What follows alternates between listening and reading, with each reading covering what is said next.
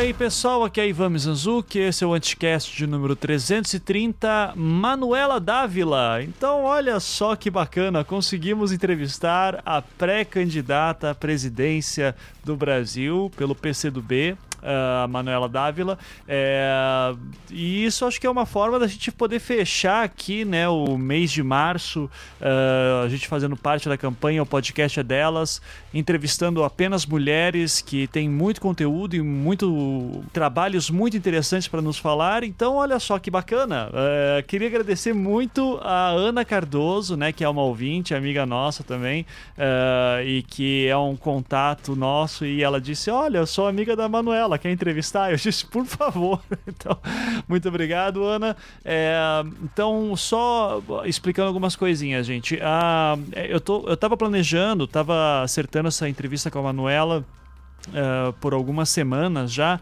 e a gente tava com um probleminha de agenda tal. E quando a gente conseguiu achar um horário bom para nós é, ela gravou de casa. Então é assim né? A filha dela a Laura tava lá junto e gente passando enfim vindo e tal.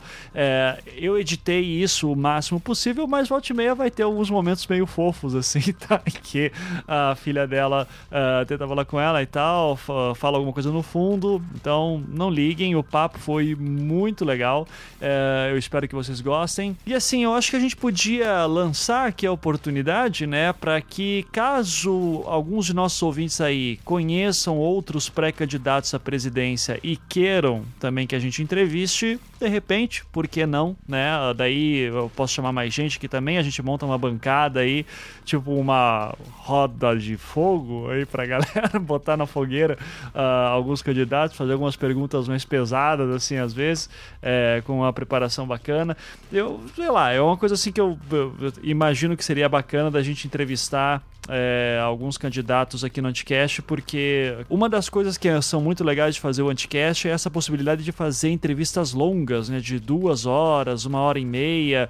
É, inclusive a Manuela, ela só tinha duas horas, a agenda dela é super, ela é super atarefada, então nessas duas horas eu, eu tentei explorar o máximo de assuntos que deu. É, tem muito mais coisas que eu gostaria de perguntar para ela, mas o tempo era curto, então desculpa se eu não consegui fazer aquela pergunta que você gostaria muito que fosse feita, é, mas enfim, né? Acho que já deu para fazer uma coisa. Já é melhor do que muitos dos programas que os pré-candidatos estão indo. Então fica aqui o convite, a abertura aí para qualquer pré-candidato que venha, de qualquer espectro político, inclusive. A gente, uh, nós somos um programa que todo mundo sabe, a gente é mais alinhado à esquerda mesmo, é, desde a centro-esquerda até a sul super esquerda, né, João? Um beijo, saudades de você, mas. e Marília também, enfim. Uh, mas eu tenho certeza que numa conversa de duas horas a gente pode entrar em assuntos muito mais aprofundados, a confrontar algumas informações e debater de verdade. Então vai ser bem melhor do que programas, sei lá, de 20, 30, uma hora, né, mesmo. Então acho que seria algo interessante para a gente tentar. Bom, antes de começar o programa, dar alguns recadinhos. Se alguém quiser pular, por favor, só veja ali na postagem exatamente em que momento que começa o programa, em que minuto. É, então, são dois recadinhos rápidos aqui. Primeiro, uh, muita gente entra em contato comigo perguntando quando é que vai ter curso de storytelling, né? O meu curso online de storytelling. É, gente, no dia 22 de abril deste. Agora, né? Já estamos entrando em abril. Então, no dia 22 de abril, vai rolar curso online de storytelling. Tem uma nova turma já aberta, tá? Então, quem tiver interesse em fazer, é só dar uma olhada no link da postagem. O curso é online, ele é no domingo, das 10 da manhã às 18 horas. E você faz no conforto do teu lar. A gente usa um software chamado Zoom, uh, que é bem facinho de usar também. Eu mando instruções também de como usar. A gente faz um teste de transmissão também para você tirar todas as suas dúvidas. Então, das 10 da manhã até as 8 da. Até as, perdão, até as 18 horas da noite, é, a gente daí tem intervalo de almoço e tal, mas é, você pode gravar o curso também. Então é bem. É, é um curso bem interessante aí para quem quiser ter umas noções básicas de storytelling, para caso você queira melhorar uma, uma apresentação, você quer dar aulas melhor, ou você quer escrever um livro, um roteiro. Uh, claro claro, é um curso de um dia, então é só dicas para você pensar alguns conceitos, mecanismos, né? Enfim, uh, tem alguma coisinha prática também, mas é ele é um dia inteiro recheado de técnicas para você poder aplicar depois nas histórias que você quiser produzir. Então, quem tiver interesse, é só dar uma olhada no link da postagem. E, além disso, também, recadinho de sempre, seja patrão do Anticast, contribua com a quantia que você puder a partir de R$ reais por mês. Se você mora no Brasil, a gente usa o Catarse, né, a nossa plataforma nacional. E se você mora fora do Brasil e quiser contribuir, a gente tem o Patreon também, né, que daí você contribui em dólar a partir de um dólar por mês. Todas as contribuições são sempre muito bem-vindas porque são elas que fazem o Anticast funcionar, né. Nós somos uma rede de podcast, nós temos vários podcasts aqui dentro, visualmente saiu de férias finalmente, uh, saiu das férias, né, na verdade. Uh, o Almir e o Ricardo agora são doutores, parabéns, meus queridos. Uh, então podem voltar a gravar. E nesse sentido, daí a gente precisa sempre do apoio de vocês. Então, visualmente, o Projeto Humanos, que eu vou ter que fazer daqui a pouco um anúncio também para dizer por que está demorando tanto, mas de novo, são questões judiciais que estão por trás da história que eu estou montando. Então, não se desesperem, ele vai sair em algum momento, só tá realmente. eu tenho que dar um eu tenho que segurar um pouquinho a história ainda. Uh, mas enfim, tenho feito por elas, da Isabel, né? E todas as, as gurias lá que estão trabalhando, uh, discutindo sobre cinema produzido por mulheres. Uh, enfim, né? A gente tem outros podcasts, o Salvo Melhor Juízo, o Thiago Hansen ali, o Pau é Pedra dos Patrões. então, a partir do momento que você vira patrão do Anticast, você nos ajuda a produzir todos os programas e também você pode participar da Cracóvia do Anticast, onde o pessoal se reúne, inclusive, para gravar os programas programas do É Pau é Pedra, né, que é o podcast colaborativo dos patrões e patroas. Se você já é patrão ou patroa e quer entrar na Cracóvia para saber as instruções, é muito simples, é só entrar lá uh, na seção de Seja Patrão do site. Então, anticast.com.br, uh, eh, tem lá o botãozão em cima, Seja Patrão, clica lá, daí você pode ver como que contribui e como entra na Cracóvia também, todas as instruções estão lá. Então é isso, gente, já falei demais, muito obrigado, espero que gostem aí da entrevista com a Manuela Dávila. Fiquem agora com o programa.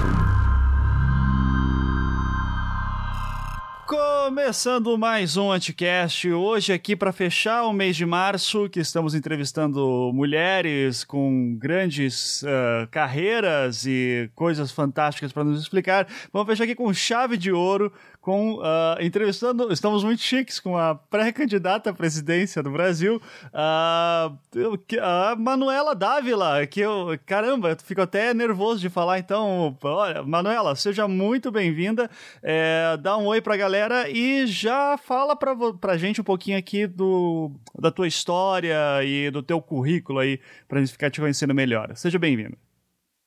Obrigada, é um prazer falar contigo e com toda a galera que vai, vai ouvir.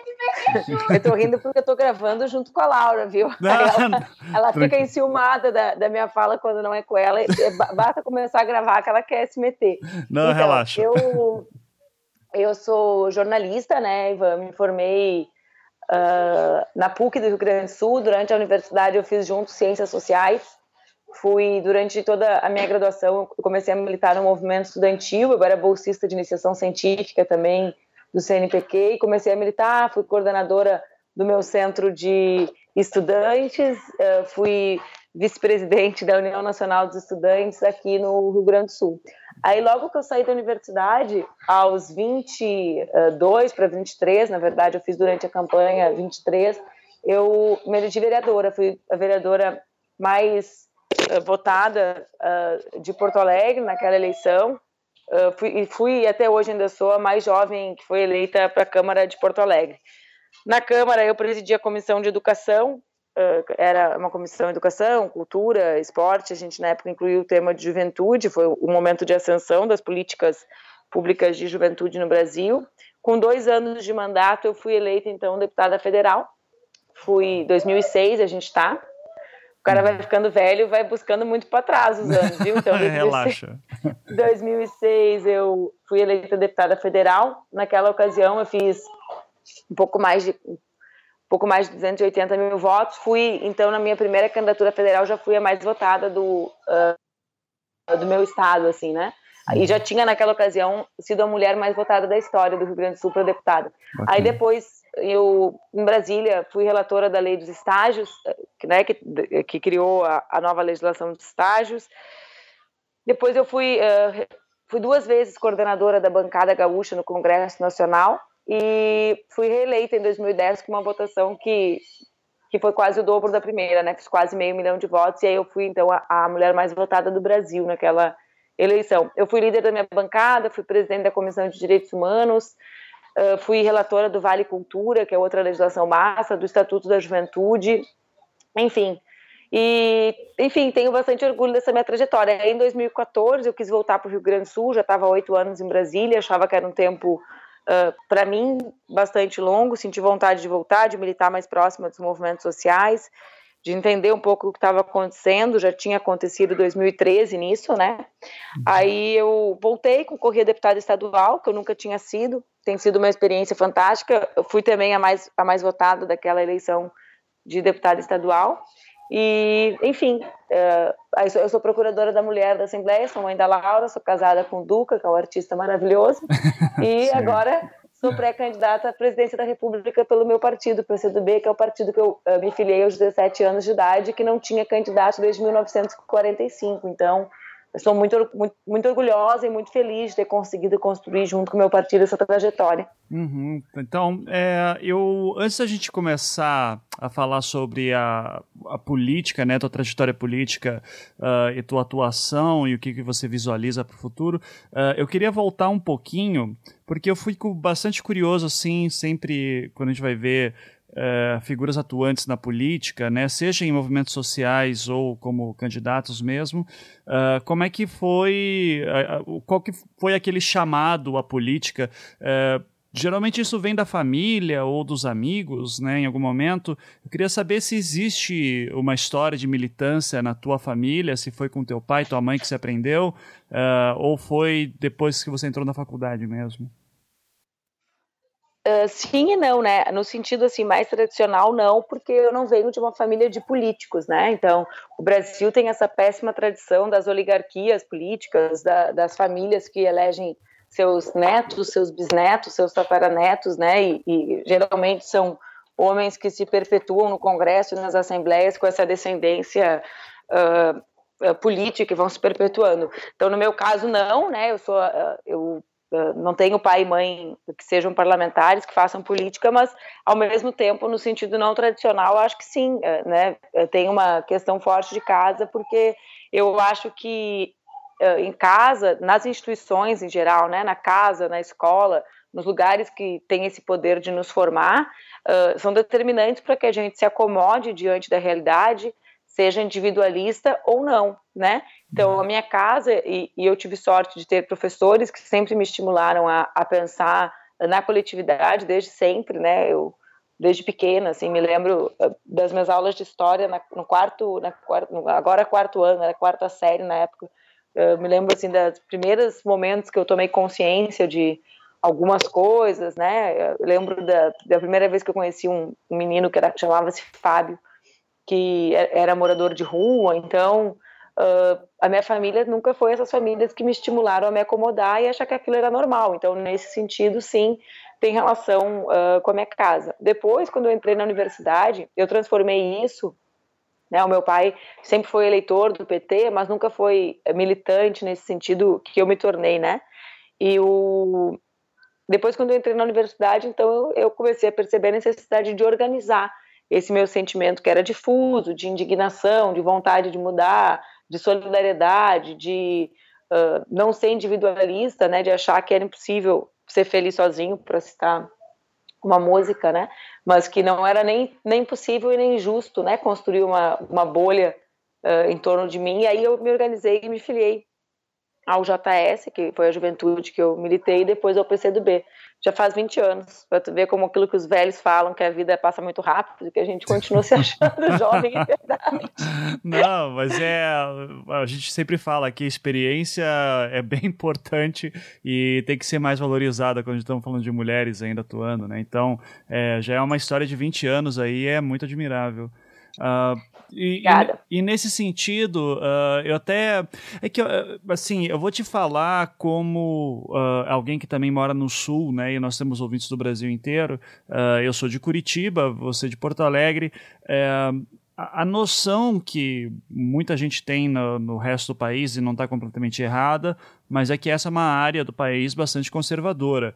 Uh, eu sei que no, em Porto Alegre tem uma certa história com o PT também, nos últimos, desde a redemocratização e um pouco antes disso até. Uh, aliás, Brizola, se eu não me engano, daí, né? Então, é uma história mais antiga. Uh, então, é, é, só que assim, diferente, por exemplo, Curitiba nunca teve um prefeito do PT, né? A gente teve o, o, o Fruit, que era do PDT, se eu não me engano, depois que ele saiu do PSDB ainda, ele mudou de lado. É, mas assim, falando da minha experiência, Curitiba é uma cidade bastante. Vai. Quando a gente teve uma coisa diferente, a gente teve o Requião, sabe? É, então, eu, eu, queria que você me falasse como é que é o cenário político de Porto Alegre e o que, que te levou uh, a entrar na, na UJS e depois ir para o PCdoB. Então, eu não, eu não uh, não é não concordo, mas eu uh, não gosto em geral de fazer análises muito definitivas, né? Porque a política ela é sempre algo bastante conjuntural e, e o Rio Grande do Sul mesmo que é o estado que eu mais domino a história, claro, né, pela, por ser o meu estado, é um estado que teve um papel importante em vários momentos mais avançados da história do Brasil.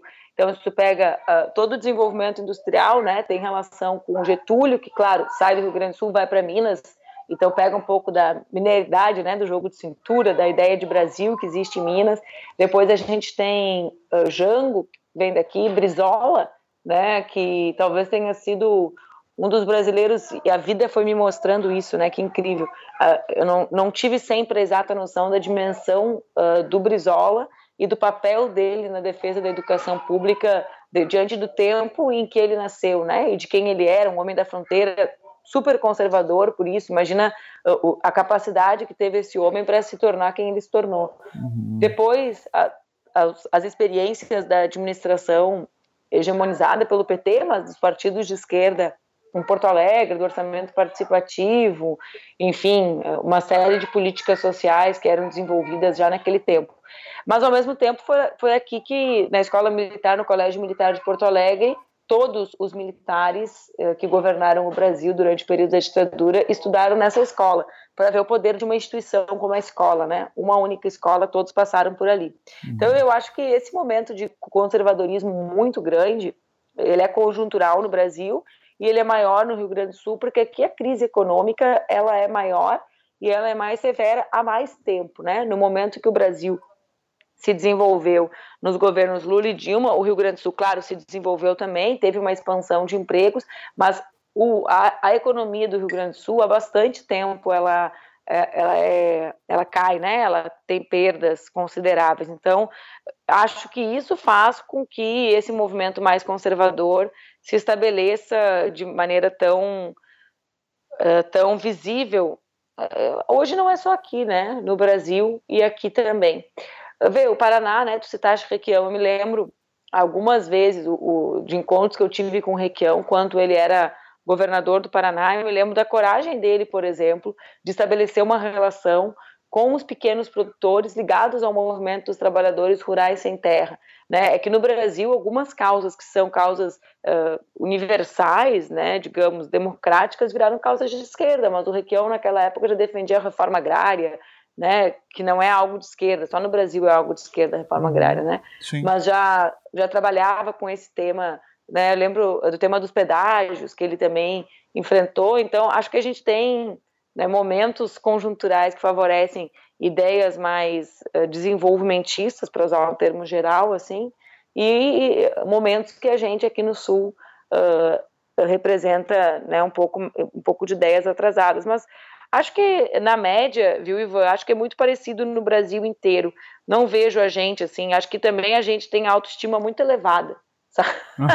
então, pro, pro bem e pro mal a gente se acha, sabe? Sim. Então, assim, agora aqui no Sul é o auge do conservadorismo. Não, acho que é. Agora, não é só aqui que uh, certos uh, candidatos ultraconservadores chegam à casa dos 15%, 16%, sabe? Não é só aqui. Então, assim, a nossa, a nossa autoestima às vezes nos, nos, faz, nos faz ver nossos defeitos também com um pouco de maior intensidade do que eles são. Sim. É que o é até piada, né, que se faz, né? Ah, vou pro vou ter que renovar meu passaporte para poder, porque tem uma viagem pro Rio Grande do Sul, né? Então, os movimentos separatistas que tem aqui bastante, geralmente com foco. É, uh... que, que são movimentos além de tudo burros, né? Porque não percebem que o Sul sempre se desenvolveu quando fazia parte de um projeto de país, né? Uhum. O Rio Grande do Sul, uh, por exemplo, se desenvolveu economicamente quando inserido, quando tinha um papel num grande Brasil. Né? O Rio Grande do Sul, longe desse grande Brasil, não tem a, a, mesma, a mesma dimensão. Então, é um pouco da, de uma ideia, aí sim, né, ultraconservadora de alguns setores, que tem relação, inclusive, com a ideia de que o homem, homem né, no sentido do que o ser humano branco uh, possa ser mais evoluído. Né? Aí sim, acho que isso existiu, existe, mas é muito periférico. Né? Essa uhum. ideia anti-Brasil, anti... Uh, né, da, da ideia de uma espécie de supremacia do Sul, inclusive racial, né? Mas acho que isso é muito pequeno diante do que é uh, do que é o povo da nossa região, do que é a vontade de buscar soluções. O problema é que a crise é muito grande, né? Então as pessoas também se confundem diante do conjunto de soluções. Para onde andar diante de uma crise tão grande? É natural que as pessoas se confundam. A gente tem que ser mais generoso também com isso. É, é, é, curioso porque a gente tem. Você é de 81, né? Eu sou de 83, então a gente tem uma idade parecida. Uh, eu, eu, sei lá, a minha experiência com esses movimentos separatistas, por exemplo, de lembrar eles sendo ditos, foi em dois momentos de crise, que são esses da última crise que a gente está vendo agora, desde 2015, mais ou menos uh, 2014, 2015, talvez 2013, né, se a gente quiser jogar lá para as jornadas de junho. Uh, mas eu lembro daí de 98, 99, né, segundo Exatamente. o governo do FHC, uh, que foi o momento que você começou a militar, né? Então, uh, daí já te jogo essa pergunta também. É, aquela crise que o Brasil estava no segundo governo do FHC foi uma coisa que te motivou aí para seguir o caminho que você tomou, é, que seria um caminho de oposição? Foi, foi porque, uh, vê bem, eu, eu estava numa universidade privada numa universidade pública, né? Na universidade pública era o auge do discurso do, da privatização, algo próximo do, do que a gente está vivendo agora e vai viver mais intensamente se eles ganharem a eleição desse ano ou no próximo ano. Eles vão acabar com a universidade pública. Uhum. E aquela época era similar. Uh, na PUC, que é onde eu também estudava, era o contrário, era um ambiente um pouquinho mais democrático do ponto de vista de acesso, então eu tinha colegas trabalhadores, uh, né, colegas mais pobres, digamos assim, mais empobrecidos, mas ao mesmo tempo tinha uma invasão escolar gigantesca, porque era completa desregulamentação do ensino privado, foi o auge da expansão do ensino privado, o governo Fernando Henrique, né, a desregulamentação completa, sem lei de mensalidades, cada universidade fazia o que queria. Então, sim, teve bastante a ver, né, a, a realidade do, da, do ensino superior nos anos finais do governo Fernando Henrique tem bastante a ver com eu ter começado a militar. Uhum, sim. É, e você fez jornalismo e ciências sociais, chegou, conseguiu terminar as duas? Eu terminei jornalismo e faltou, assim, acho que um semestre e meio, talvez dois semestres, algumas cadeiras, né, para eu concluir uh, ciências sociais, mas hoje eu faço meu mestrado lá no meu instituto. O curso que eu mais, o que eu mais era apaixonada era ciências sociais, né? Contraditoriamente, eu acabei de jornalismo. Uh, talvez porque eu achava que eu ia acabar ciências sociais por ser muito apaixonada. Aí hoje meu mestrado é em políticas públicas lá no mesmo instituto. Uhum. Aliás, mas meu mestrado está virando uma lenda, viu, Ivan? A gente está fazendo uma campanha, Manuela termina o mestrado, porque eu não tenho muito tempo para entregar a minha dissertação e estou por aqui fazendo podcast essa hora. Sei qual é. Eu, como é que é? Eu sei, não, eu fui fazer meu doutorado fazendo podcast e dando aula, então super... Não, não fui deputado, nem vereador, nem nada assim, mas imagino a correria que tá. É, Inclusive, sobre isso, eu tenho a maior curiosidade de saber o que, que você está estudando no teu mestrado e é, há quantas anos essa pesquisa, Manuela? Quando é que você vai terminar?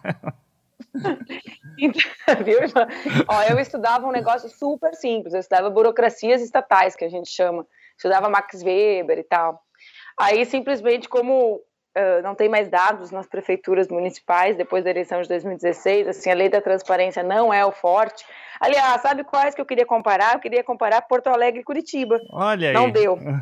não, de, não a contribuição para a ciência foi pequena na, na lei de transparência. Aí eu alterei completamente meu objeto de pesquisa e hoje eu estudo um banco de dados de grande, assim, de indicadores de gênero nas políticas públicas municipais. Nada a ver, né? Mudei Não. completamente, viu? Não, mas isso é normal. Assim, a gente entra com um projeto e sai com outro que é a vigésima versão dele, né? Uh, mas assim, aquela velha coisa bem metodológica, qual é o problema que você está querendo desvendar na sua pesquisa? então, o meu, o meu objeto inicial era para ver se as burocracias uh, o que a gente chama de burocracia weberiana, se elas são mais eficientes ou não, né? Uhum. É, era uma tese, não, ela não vai se realizar até o final desse ano, com certeza, mas era era para ver o conceito de discricionariedade do Weber nas burocracias brasileiras, se se a ideia de ter uma burocracia estatal, concursada, etc., reduz ou não o índice de que tu acha? É, é, te... era, um, era um negócio de louco. É, é, eu imagino que tá, tá, tá, tá, terrível aí mesmo, assim. Então, é, e você começou, eu imagino assim, né, porque assim, eu, eu fui fazer meu mestrado e doutorado também e uh, eu sempre estendi um ano a mais por conta de trabalho. É, eu imagino que o teu trabalho é ainda mais longo nesse sentido, então é, há quanto tempo você está fazendo esse mestrado e, e qual não, que tá eu, sendo... não, eu não estendi nada, eu fiz tudo no prazo regulamentar, eu sou muito CDF. Ah, é mesmo? Sim. Sim, eu fiz tudo, agora acabei de apresentar o pedido de prorrogação por seis meses, mas os seis meses, infelizmente, ainda está dentro da eleição. Aham, uhum, tá. É, mas assim, você já qualificou? Já, já qualifiquei, tá tudo direitinho. Ah, você qualificou, já fiz já tá todos tá os créditos. Qual, qual... Já fiz todos os créditos, viu? Aluna nota 10, só tem em 10 nos créditos. Maravilha. É, e como é que foi isso, assim, de você conseguir fazer um mestrado enquanto era deputada e estava cor, é, correndo aí para uma pré-candidatura? É, eu, eu, imagino que a tua pré-candidatura saiu depois que terminou as disciplinas, né? Porque... Adivinhou, viu? É. Então, na verdade, uma das razões, eu sempre, durante o meu período na universidade, eu sempre quis... Uh, fazer a minha pós-graduação. Meu plano era, inclusive, quando eu me elegi vereadora, era que naquele ano eu ia fazer meu mestrado e, e, enfim, achei que eu ia ser professora universitária. Esse era o meu plano de vida, que é o que meu pai é, né, na verdade. Então era a minha referência, assim, embora ele seja de outra área, nada a ver com engenharia. E aí, uma das razões, quando eu voltei também, eu falei, ó, já que eu vou ficar quatro anos no Rio Grande do Sul, eu tenho que fazer meu mestrado, né? É o tempo que eu, uh, que eu tenho obrigação de fazer isso. Ou seja, acabou a desculpa de que eu tô longe. E como eu realmente sempre fui muito CDF, as pessoas podem achar estranho, né, quando eu falo isso, mas é a verdade, a gente tem que saber o que, que a gente é. eu, a, eu, cursei, eu, eu, passei no mestrado, a minha, eu, a minha prova foi dia 16 de, de novembro, a Laura tinha 45 dias, a minha filha, né? Então eu fiz todas as disciplinas com ela muito pequenininha, mas eu acabei, tudo foi relativamente tranquilo, assim, né?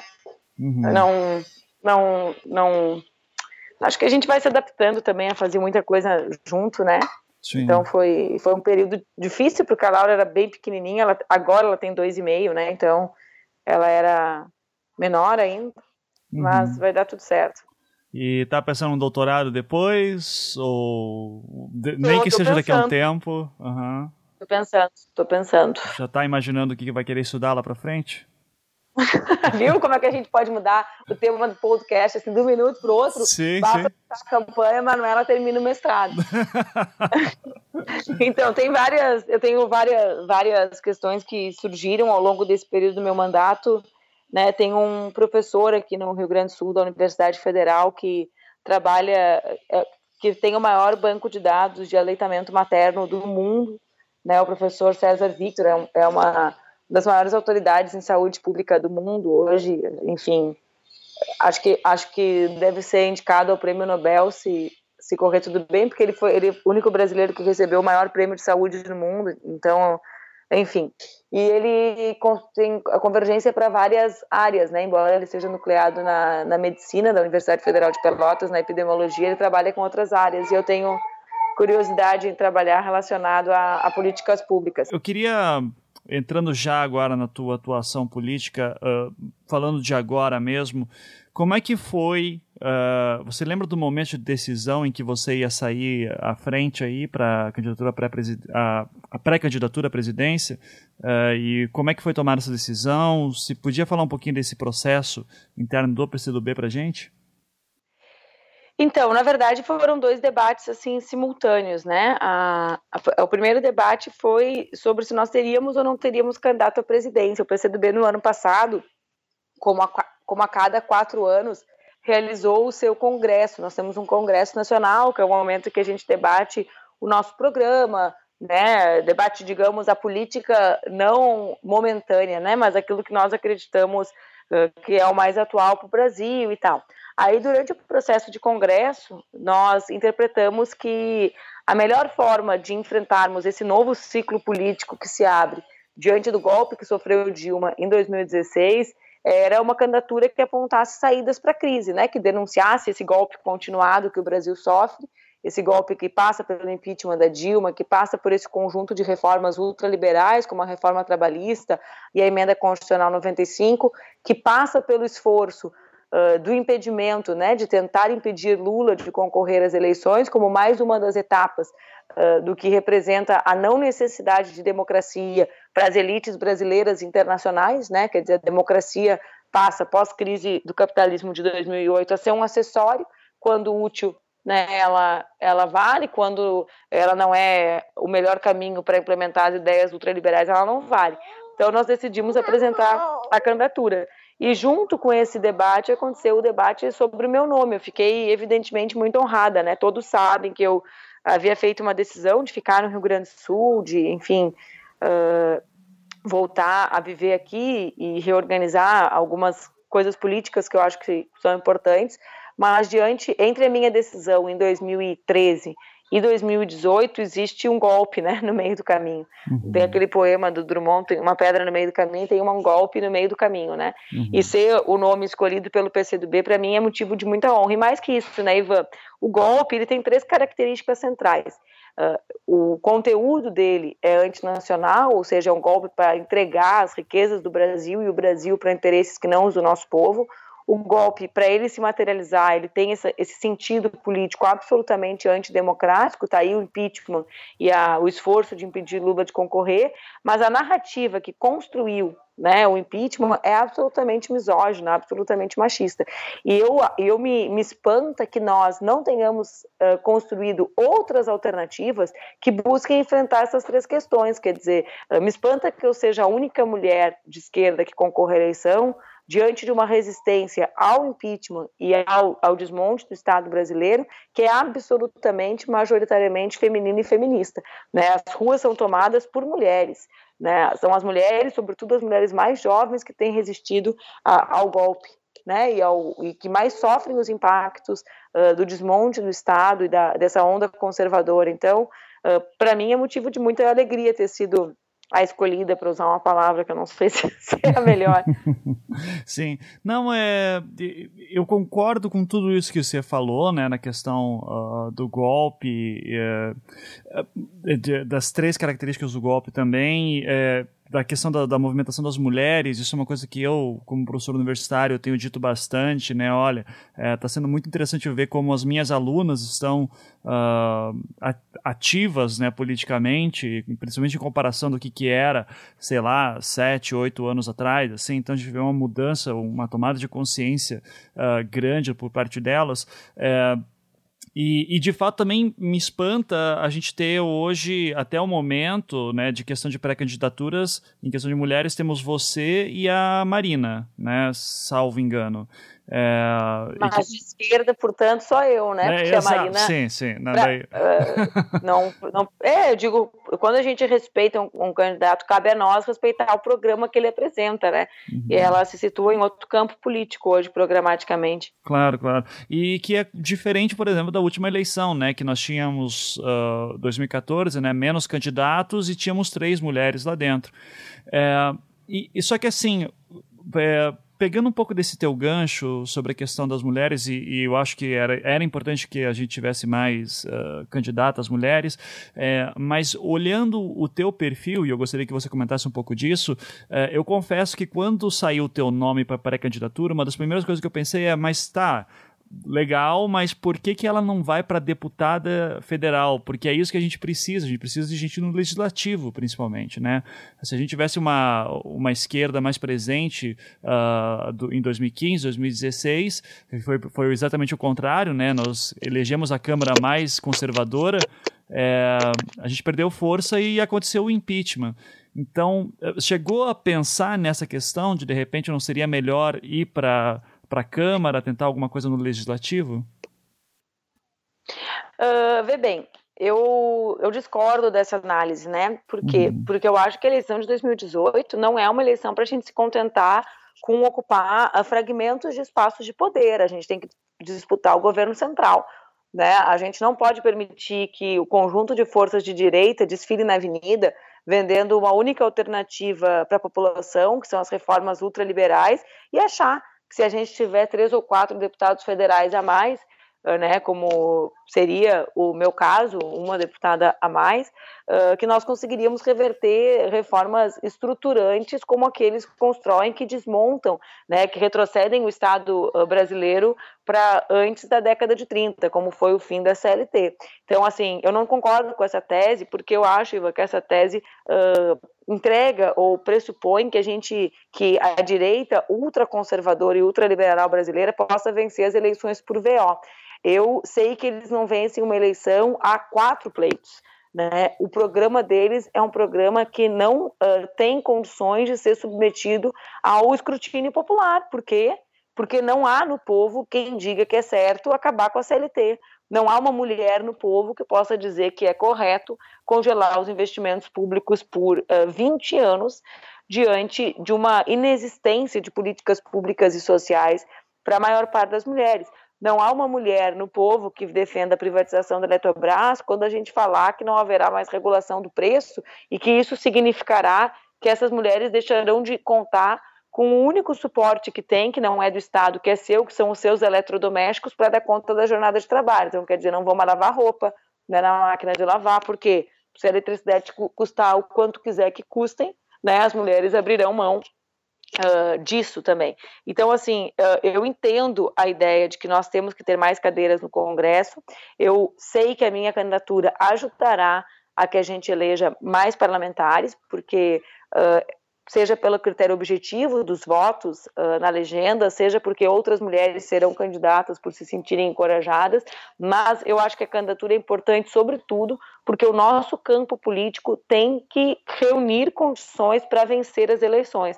Nós não podemos nos dar o direito, e ver bem, para mim não é o melhor, né? A chance de eu ficar sem mandato e não ocupar uma tribuna no ano que vem, digamos, é maior do que a que eu não ficar. Né? Eu conheço bem uh, e, e, sei que só serei presidente da República num contexto de uma espécie de rebeldia geral do povo trabalhador, das mulheres, dos jovens, né, das negras e dos negros do Brasil. Então, é óbvio que eu, eu uh, tenho noção né, de que a maior probabilidade, digamos assim, é de que eu não exerça o mandato no ano que vem. Então, para mim, seria mais, mais cômodo, mais confortável pensar que aos 36 anos, com tantas votações boas, é melhor eu garantir uma cadeira né, em algum lugar. Só que eu acho que não, não, nós não estamos nessa quadra histórica. Eu acho que to, nós temos a obrigação de denunciar quem são os nossos adversários, de enfrentá-los e de reunir condições uh, para que vençamos a eleição uh, em algum cenário com um dos nossos nomes. Uhum. É, o que, que, está sendo pensado, então? Porque eh, a gente precisa de presença no, no na Câmara. Uh, está sendo discutido alguma estratégia de nomes que vão ser lançados para a Câmara uh, e em conjunto também com a tua candidatura, de você falando com eles, como é que está sendo trabalhado isso dentro? Sim, a gente tem se esforçado, eu acho que a gente deve ampliar a bancada do, a gente deve ampliar a bancada do PCdoB Papai Noel. Desculpa, Ivan. Pode cuidar dela. A gente... Não, não, não, é cuidar, ela quer alguma coisa do Papai Noel, só que eu não escutei. Eu só escutei a palavra Papai Noel, mas como tá muito longe, a gente pode seguir no podcast. Tá, beleza. Papai Noel falta uns meses pra ele chegar, ele é depois da eleição só. Na ordem de importância, ele tá depois. Certo. Mas vamos lá. Então, assim, acho que nós devemos ampliar a nossa representação parlamentar a partir da existência da candidatura, mas a partir da disputa que nós vamos travar com os setores ultraconservadores brasileiros. Então, nós temos organizado chapas Uh, maiores do que em outros períodos, né? Não será uma eleição fácil, mas eu repito uh, para Tiva, acho que o nosso esforço é para transformar a eleição num momento de debate sobre as saídas para a crise, certo? Por quê? Porque o lado de lá não pode fazer isso. Como que o Alckmin vai dizer que defende o fim dos direitos do povo? Uhum. Né? Entende? Então eu acho assim que a gente precisa, a nossa obsessão deve ser fazer o confronto dos projetos, porque o projeto deles é um projeto antinacional e antipopular. Uhum. É, super concordo contigo, mas eu volto à minha pergunta: como é que a gente consegue colocar? Qual que é a estratégias que estão sendo montadas para a gente conseguir maior presença na Câmara? Você consegue me dizer alguma coisa que vocês estão pensando? Sim, a gente tem construído chapas nos estados, conversado sobretudo com mulheres, eh, com movimento social, com representantes dos trabalhadores. A gente tem tentado uh, falar né, organizar chapas que dialoguem com o conjunto dos, dos temas a ser enfrentados na eleição. Eu, esse, é, esse é um dos, digamos, é uma das missões que eu tenho, inclusive até o dia 7 de abril. A gente tem uh, construído, por exemplo, algumas filiações da, do pessoal da Frente Favela Brasil dentro do PCdoB, para que eles tenham o direito de concorrer mesmo antes do registro uh, formal do partido. A gente tem conversado com lideranças que uh, já não, não tinham mais disposição de concorrer para que concorram diante dessa uh, da necessidade de uh, bons nomes ocuparem os espaços nas assembleias. Acho que nós devemos ter buscar construir unidade na, nas candidaturas ao Senado para garantir a eleição de de homens e mulheres comprometidos com o nosso campo político, entende? Então acho que são múltiplas as estratégias. Uhum. Uh, em questão de alianças partidárias, daí em, você está pensando mais em questão de estados, imagino, né? Uh, você pode explicar um pouquinho para isso também, uh, porque assim. Yeah, a gente, assim, eu tenho priorizado uma aliança com movimentos sociais, né? Porque a gente sabe que os, o conjunto dos partidos do nosso campo político hoje tem pré-candidatos, então isso dificulta a condição de fazê-los aliados no primeiro turno, né? Então, quem a gente tem priorizado? A gente tem priorizado movimentos, como é o caso da Frente Favela Brasil, né? Como são as mulheres que se organizam em coletivos feministas, né? Uhum. Então, acho que tem uh, essa, o nosso esforço prioritário é dialogar. Eu não gosto desse termo novos movimentos, porque dá a ideia de que esses movimentos são uh, surgiram agora, e não é verdade, né? Sempre existiu o movimento de mulheres, sempre existiram uh, movimentos uh, organizados da, da, das negras e dos negros, mas esses movimentos que são mais que se organizaram de forma mais interessante no último período. Certo. Veja, é, você está. Uh, e eu acho interessante essa fala da questão de, do foco em movimentos de mulheres, né? Uh, porque, como a gente falou agora há pouco, né, isso tem sido uma das forças políticas mais interessantes que tem aparecido aí de questão de mobilização. É, mas tem um debate grande na esquerda que é até a Sabrina Fernandes, que participa aqui bastante, do, participou recentemente aqui algumas vezes do Anticast, ela eu? fala né, que. É, que existe a questão do feminismo classicista, né? Que é não basta ser mulher, tem que estar do lado das trabalhadoras.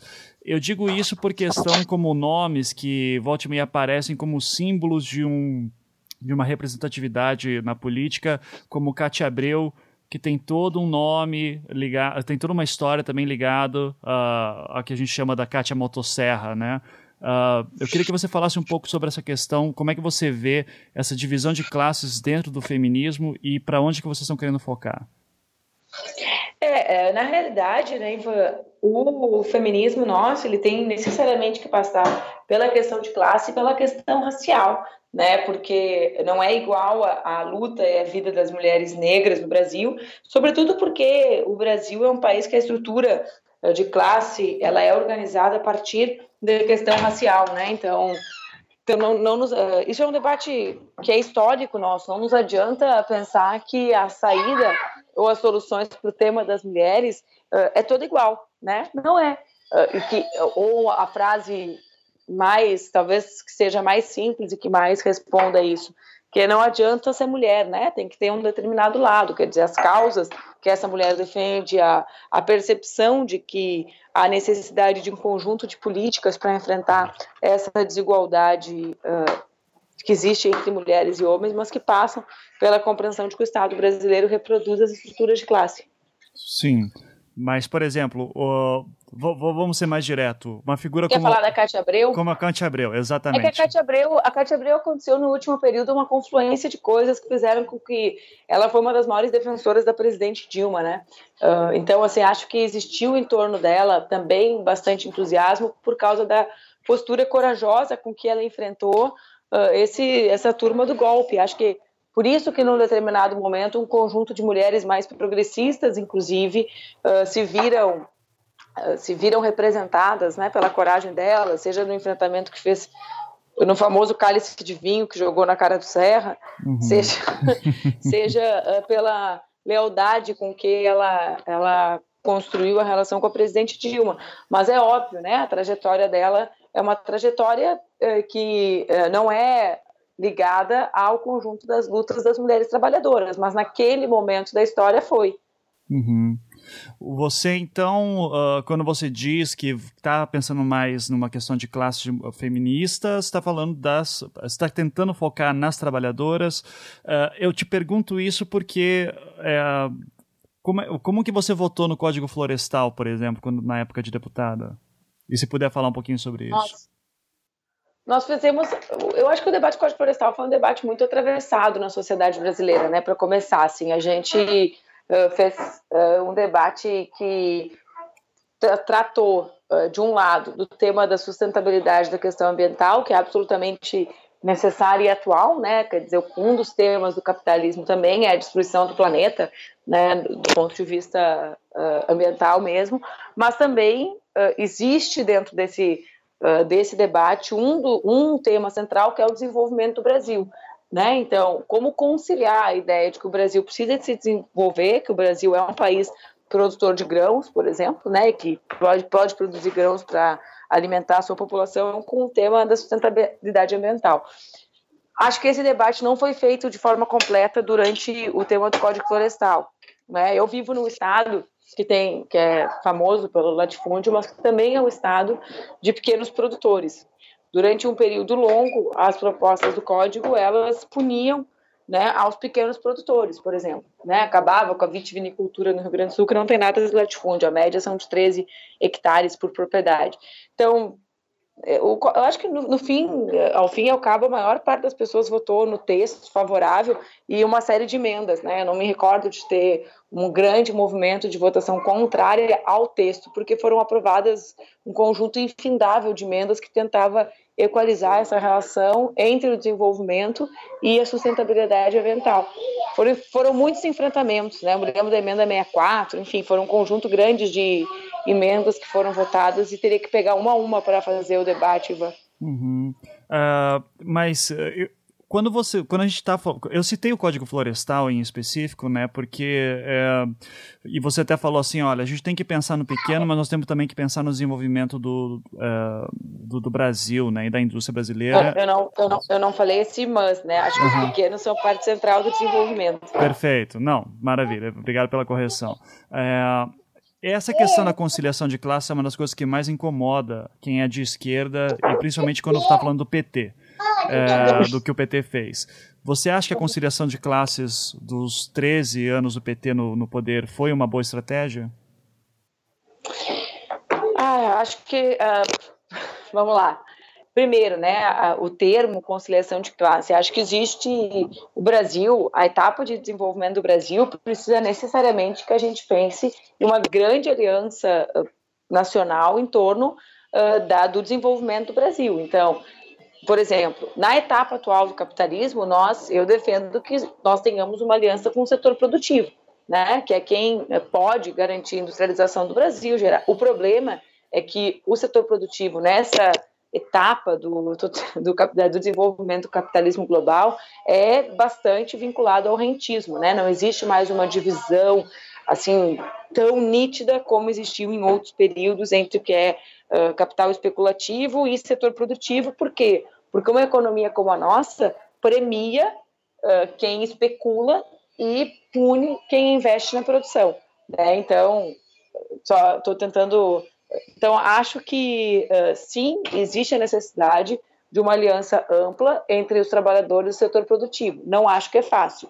Com relação aos governos petistas, acho que o problema não foi a ideia de aliança ampla, né? Foi a ausência de nitidez no programa. Quer dizer, essa aliança para que, quando tem Joaquim Levy no governo, né, tu, tu dá um símbolo de que uh, a economia não é sempre desenvolvimentista, que tu pode fazer o, o, que a gente chama de política econômica de zigue-zague, né? Uma hora aponta para o desenvolvimento nacional, outra hora para os uh, juros exorbitantes dos bancos. Uhum.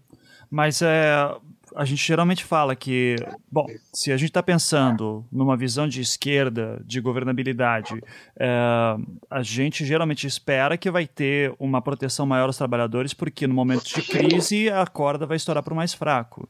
É, e isso que incomoda na questão de conciliação de classes. Ou uh, eu estou usando esse termo aqui porque, no fim das contas, é o que aconteceu. Então, uh... Mas é bem, Ivan, no nosso período, nós conseguimos garantir uh, vitórias significativas para o conjunto dos trabalhadores e das trabalhadoras, né? Então, uh, as críticas que eu tenho, elas passam para o governo, uh, é mais profundo do que achar que a conciliação foi nacional, né? O nosso problema foi não apostar na indústria brasileira, né, e garantir que o capital especulativo seguisse ganhando. Nós, uh, então, eu, eu não estou defendendo, não, não tô defendendo a integralidade do, das ações dos governos Lula e Dilma, né? Mas acho que a gente não pode ser, uh, não, po não pode ter o olhar mais crítico do que a, a realidade nos exige. Então, nós garantimos, por exemplo, uma política habitacional que garantiu 10 milhões de casas uh, para o povo trabalhador do Brasil. Né? Nós garantimos que os filhos das trabalhadoras dos trabalhadores chegassem na universidade.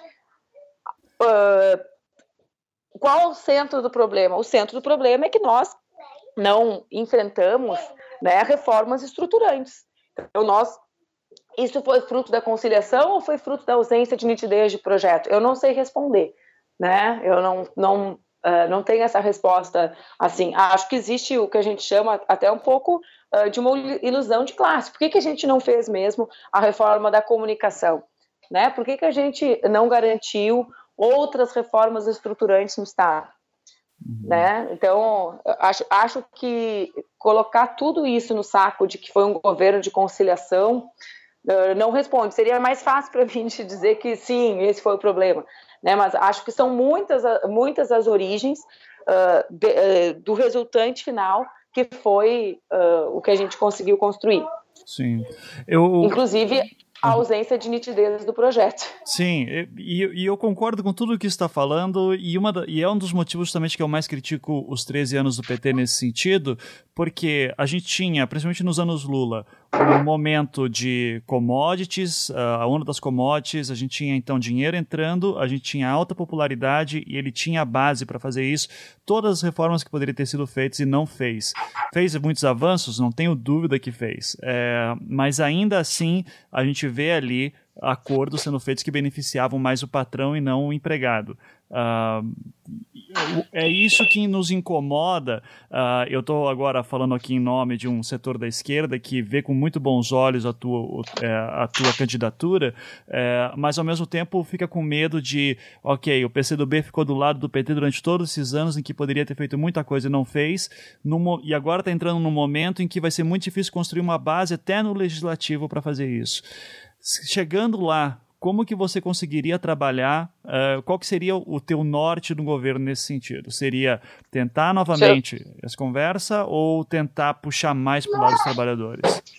Vamos falar sobre duas coisas, porque tem, uh, primeiro tem uma valoração aí, porque nos anos do governo Lula e Dilma só existiam duas alternativas, ou fazer o que nós fazíamos, que era fazer a denúncia, uh, por exemplo, da política macroeconômica, como nós sempre fizemos, eu ainda não era deputada, era 2003, eu já fazia enterro simbólico da política do Palocci, certo? Então, nós sempre tivemos essa postura crítica com relação, sobretudo, à política macroeconômica, que é onde residia o centro uh, da, do que tu chamas política de conciliação, mas que eu chamo da ausência de clareza de projeto, certo? Uhum. Uh, ou nós fazíamos isso, ou nós víamos a, a turma que até contra o ProUni foi, né? Porque a, a, a história mostra, o setor da esquerda, para tentar ser diferentão, para fazer bonito, foi contra a ProUni. Agora faz conta que não foi, né? Mas foi. Então, tinha pouca alternativa, certo, Ivan?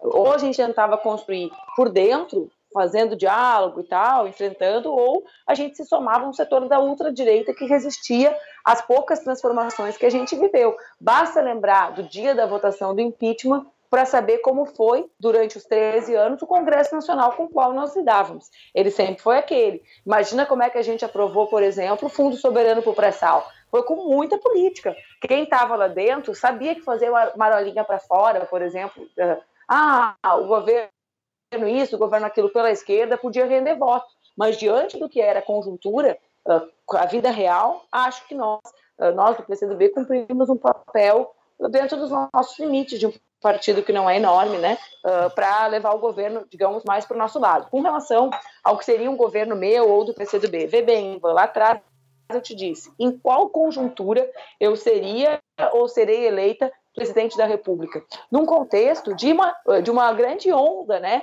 de uma rebeldia do Brasil decidir uh, não se submeter aos interesses internacionais, do povo brasileiro decidir ocupar mesmo o poder. E, portanto, se esse grande movimento surgir, em primeiro lugar, ele geraria impactos uh, na, na, na eleição da Câmara e do Senado. Mas o uhum. mais importante não é isso. O mais importante é que eh, como que um presidente eleito nesse contexto de ampla mobilização popular não vai governar aliado com esse povo que o elegeu. Eu não vejo caminho para não ser assim, né? Para não ser um governo de pactuação com o povo, né? Eh, se eu for eleita presidente, vai ser porque o povo quis muito enfrentar a esses interesses para que eu não os enfrente aliançada com o povo. Uhum. Uh, eu queria, antes de avançar, pegando o gancho que você colocou agora, mas antes de avançar, só puxar que você citou a questão do ProUni, uh, gente que foi contra o ProUni. Você não concorda que seria, teria sido mais interessante, e aqui é um bom exemplo da questão do problema de conciliação de classes, não teria sido mais interessante a criação e ampliação das universidades federais, uh, ao invés de tanto investimento em ProUni e FIES? Uh, não, porque nós, vê bem, não é que eu não concorde, é óbvio, né? Eu sou oriunda da universidade pública, sou mestranda na universidade pública, reconheço o papel da universidade, aliás, não é uma casualidade que a universidade pública é brutalmente atacada diante desse cenário de obscurantismo que a gente vive agora, né? A autonomia universitária, enfim. Porém, uh, Ivan, o recurso do ProUni, ele era um recurso que era desviado da sua finalidade a partir das filantropias já concedidas a, a, universidades particulares. O que o governo fez? O governo impediu, né, foi uma dentro desse governo de caráter híbrido, de disputas permanentes, né, que aconteciam uh, dentro do, do, do governo Uh, Lula, o que o governo fez foi pegar o conjunto do valor das isenções e transformar em bolsas. Eu acho que a, uh, a velocidade com a qual essas vagas foram criadas, nós não conseguiríamos uh, fazer da mesma forma na universidade pública. Né? Então, nós transformamos um dinheiro que já não era do governo, que se fosse cobrado iria para o caixa único, né, nós transformamos em vagas nas universidades privadas. E aí, Iva, acho que existe assim duas questões que são importantes, né? A gente a gente pensar uh, que cada ano um jovem, uma geração de jovens que não entra na universidade é uma punição eterna para aquela pessoa. Na universidade, eh, não existe, não é que nem na vida adulta, que se eu tiver filho com 34 ou com 35, uma diferença é pequena. Né? A gente está discutindo que cada ano que a gente, que uma geração de jovens saía da escola e não via a chance de entrar na universidade, era uma geração de filhos de trabalhadores e de trabalhadoras brasileiras que não chegariam àquele sonho. Então, eu acho que o ProUni tem o significado das vagas mais velozes, correto? Uh, porque era um dinheiro que já estava, que ia pelo ralo, a filantropia era patética, as bolsas eram concedidas por políticos. Porto Alegre tem, uma, tem uns dois ou três vereadores que até hoje são eleitos pelas bolsas que concederam. Né? Então, criou um, um critério público para concessão de bolsas que estão com dinheiro público, porque a filantropia é uma, a, abrir mão de coletar um imposto, e uh, garantiu com velocidade que vagas fossem dispostas uh, para jovens uh, filhos da classe trabalhadora. E eu acho que essa revolução simbólica do sonho, né, da perspectiva da classe trabalhadora pensar que pode entrar na universidade tem bastante relação com essa velocidade. Uhum. Né? E aí, uh, eu não acho que as mudanças elas são só objetivas, né? Eu acho que a objetividade da mudança também se constrói com a subjetividade. Quer dizer, eu posso entrar na universidade, então, ok. Por que, que a gente conquistou as cotas depois? Ivan, a luta das cotas, e eu sou da geração que lutou pelas cotas no movimento estudantil, ninguém achava certo. Eu passava em escola pública defendendo cota, a galera achava que eu era uma. Como assim? Eu nem vou entrar na universidade, que papo é este cota? Porque o sonho da universidade não fazia parte da, do imaginário dos setores mais populares. Uhum. A gente conseguiu depois aprovar as cotas também porque uh, existia já uma cultura né, desses jovens filhos trabalhadores que era possível ocupar a universidade. Então, acho que, foi, acho, que, acho que teve uma falha grande depois na expansão da universidade pública com o Reúne, que foi a, o baixo investimento em assistência estudantil, né, porque ah, estudar custa muito caro no Brasil, estudar não é só pagar mensalidade, tem a relação com o transporte, que é um dos temas Agora, agora a gente vive uma política geral de retrocesso nas grandes cidades com relação ao tema do transporte coletivo. Né? Tem o, te, o tema dos livros, tem o tema da moradia, são muitos assuntos que são relacionados a, a estudar, sobretudo na universidade, e que não foram uh, devidamente tratados na política de expansão das cotas e do Reúne, na minha interpretação. Sim, é, mas, ou seja, se eu bem entendi a tua leitura, a gente está falando então que precisava resolver um problema porque a classe trabalhadora estava cada vez mais ficando afastada da universidade, e nesse sentido, eu, como professor de universidade privada, digo que é, foi muito é, impactante para mim, concordo contigo, uh, de ter tido alunos e alunas que eram filhos de empregada doméstica, por exemplo. Isso foi uh, uma coisa inédita para mim, da minha época como estudante, comparar depois como professor, como a demografia uma, social. Uma revolução, mudou. né? Uhum, não, isso é, acho que é inquestionável. É, mas, por outro lado, e aqui daí é o ponto que eu vejo quando essa política começa a dar problema, é que quando entra a crise Uh, política e depois econômica em 2015, uh, começa a haver um estrangulamento do ProUni, o maior investimento em FIES, uh, que também está cada vez mais sendo estrangulado, e hoje em dia o que está acontecendo na prática? tem sido abertos cada vez menos turmas, menos alunos conseguem esses benefícios, e aqueles que conseguem, na verdade, estão conseguindo agora uma dívida que vão se estender por alguns anos, e isso quem está lucrando muito são os bancos, porque a gente está vendo agora um desvio de medida política mais para o FIES, isso falando na prática da universidade. Fe tivesse, golpe, né? É, é, tivesse sido feito uh, universidades federais, a gente teria isso uma garantia maior. Daí seria um processo de sucateamento, não duvido que poderia acontecer isso mais para frente. Como está ter... acontecendo, né? Sim, exato, está acontecendo. Já tem, é, uhum. o orçamento das universidades já está estrangulado. Exato. Uh, assim como também o Ciência Sem Fronteiras, que praticamente não existe mais, né? Uh, bolsas da CAPES, a gente sabe de tudo isso. É, mas ainda assim seria uma estrutura que seria mais independente do que um ProUni e um FIES, você não concorda? Mas é que o problema é que na vida real, Ivan, o dinheiro do ProUni não iria para as universidades públicas, entendeu? Uhum. Então, na vida real, a escolha que estava dada, do ponto de vista orçamentário, não era esse dinheiro ir para a universidade pública ou esse dinheiro ir para o ProUni. Na vida real era esse dinheiro ir para o caixa único se nós acabássemos com a filantropia, né? ou o dinheiro da filantropia passar a ter um debate público sobre a concessão das bolsas, que é mais ou menos o que não acontece na lei de incentivo à cultura. Né? As empresas elas abrem mão de tributar elas, e elas escolhem em quem elas vão investir. Né? Então, não existe uma política pública de cultura, por exemplo, na Lei Rouanet. O governo abre mão de recolher o tributo e o Itaú, a Gerdau, decidem que, que é arte e em quem eles vão investir. O ProUni era assim. né, as, as, universidades elas não pagavam imposto e elas definiam se ia ser bolsa, se ia, por exemplo, a odonto de algumas faculdades privadas, a filantropia era obturar dente. Como assim? Obturar dente faz parte da grade de formação da odontologia. Né? Não pode significar que tu não vai pagar imposto porque tu está fazendo com que o estudante cumpra a sua, a, a, a, o seu curso de nível superior. Então, o Estado tomou para si a definição da concessão das bolsas. Né? Uh, e esse dinheiro, naquele momento, naquela disputa que estava dada, que eu repito, né, sempre existiu a disputa dos rumos macroeconômicos do governo e nunca foi fácil travar a disputa. Naquele momento, se nós acabássemos com a filantropia, nós não tínhamos força para esse dinheiro ir para as federais, ele ia para o superávit do Palocci. Então, eu acho que dentro do, conjunturalmente, diante do que estava dado e do significado que teve para alguns milhares de brasileiros, né, uh, tu ter, por exemplo, um médico formado uh, na, oriundo de, de, uma Câmara Popular, 10, 100, é uma, é uma mudança que é para sempre. Uhum. Então, diante do que era a realidade, eu acho que foi um grande acerto. Sim. É, você consegue me explicar, então, por que, o que está acontecendo com o ProUni hoje em dia e o que, que você acha que seria a solução? Ah, não, o problema é que o que está acontecendo com o ProUni, com a universidade pública, com um conjunto de políticas sociais que vão com o Bolsa Família, é o desmonte do Estado brasileiro, né? É uma outra coisa que é o pós-golpe, que é a velocidade com a qual esses caras destroem não só o ProUni, né? É, antes fosse só a destruição de conquistas que nós tivemos como ProUni. Eles destroem uh, tudo que o Estado brasileiro construiu uh, para o povo desde a década de 30, via CLT, né, que foi, uh, não foi feito em 30, mas foi do acúmulo daquele período da industrialização brasileira, passando pelas vitórias da Constituinte. O que, que a gente tem? Congelamento de gastos, né?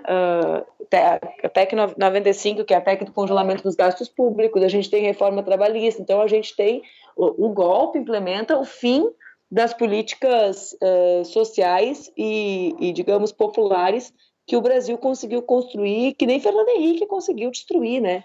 Por isso, Ivan, volta lá para o de antes. A gente não pode abrir mão, a gente não pode achar que o centro da nossa vida é resistir no parlamento, né? Porque se esses caras ganham a eleição, a, a, velocidade. Imagina, num golpe sem legitimidade, eles destroem o Estado brasileiro assim, imagina com a legitimidade das urnas. Né? O Alckmin já disse: se eu for presidente, as reformas vão acontecer nos seis primeiros meses. Sim. Uhum. Uh, você concorda com a seguinte declaração? O PT uh, é, deu tiro no próprio pé ao fazer as alianças com o PMDB como fez. Você concorda com ela e por quê? De quem é essa afirmação? Uh, de quem é? É. Não, isso aí é uma. É, vou ah, colocar é como minha. É uma, é uma frase do, do que eu. Não é uma aspas. Não, é, uma afirmação tipo minha. Assim, Tô te colocando essa, uma. Não, uhum. não é assim, sai pra lá com essa mistura de ódio, psicopatia, não é Barroso. Não, não, é? não, não é Barroso, não. É uma leitura, vai, que assim, eu, na época do próprio impeachment, foi muito colocado que, ó, quem colocou o PMDB ali do lado foi o próprio PT. Uh, eu concordo em parte, né? Como eu te disse antes, eu acho que o centro do problema é a ausência da nitidez programática. Né? Acho que esse é o centro do, pro do problema.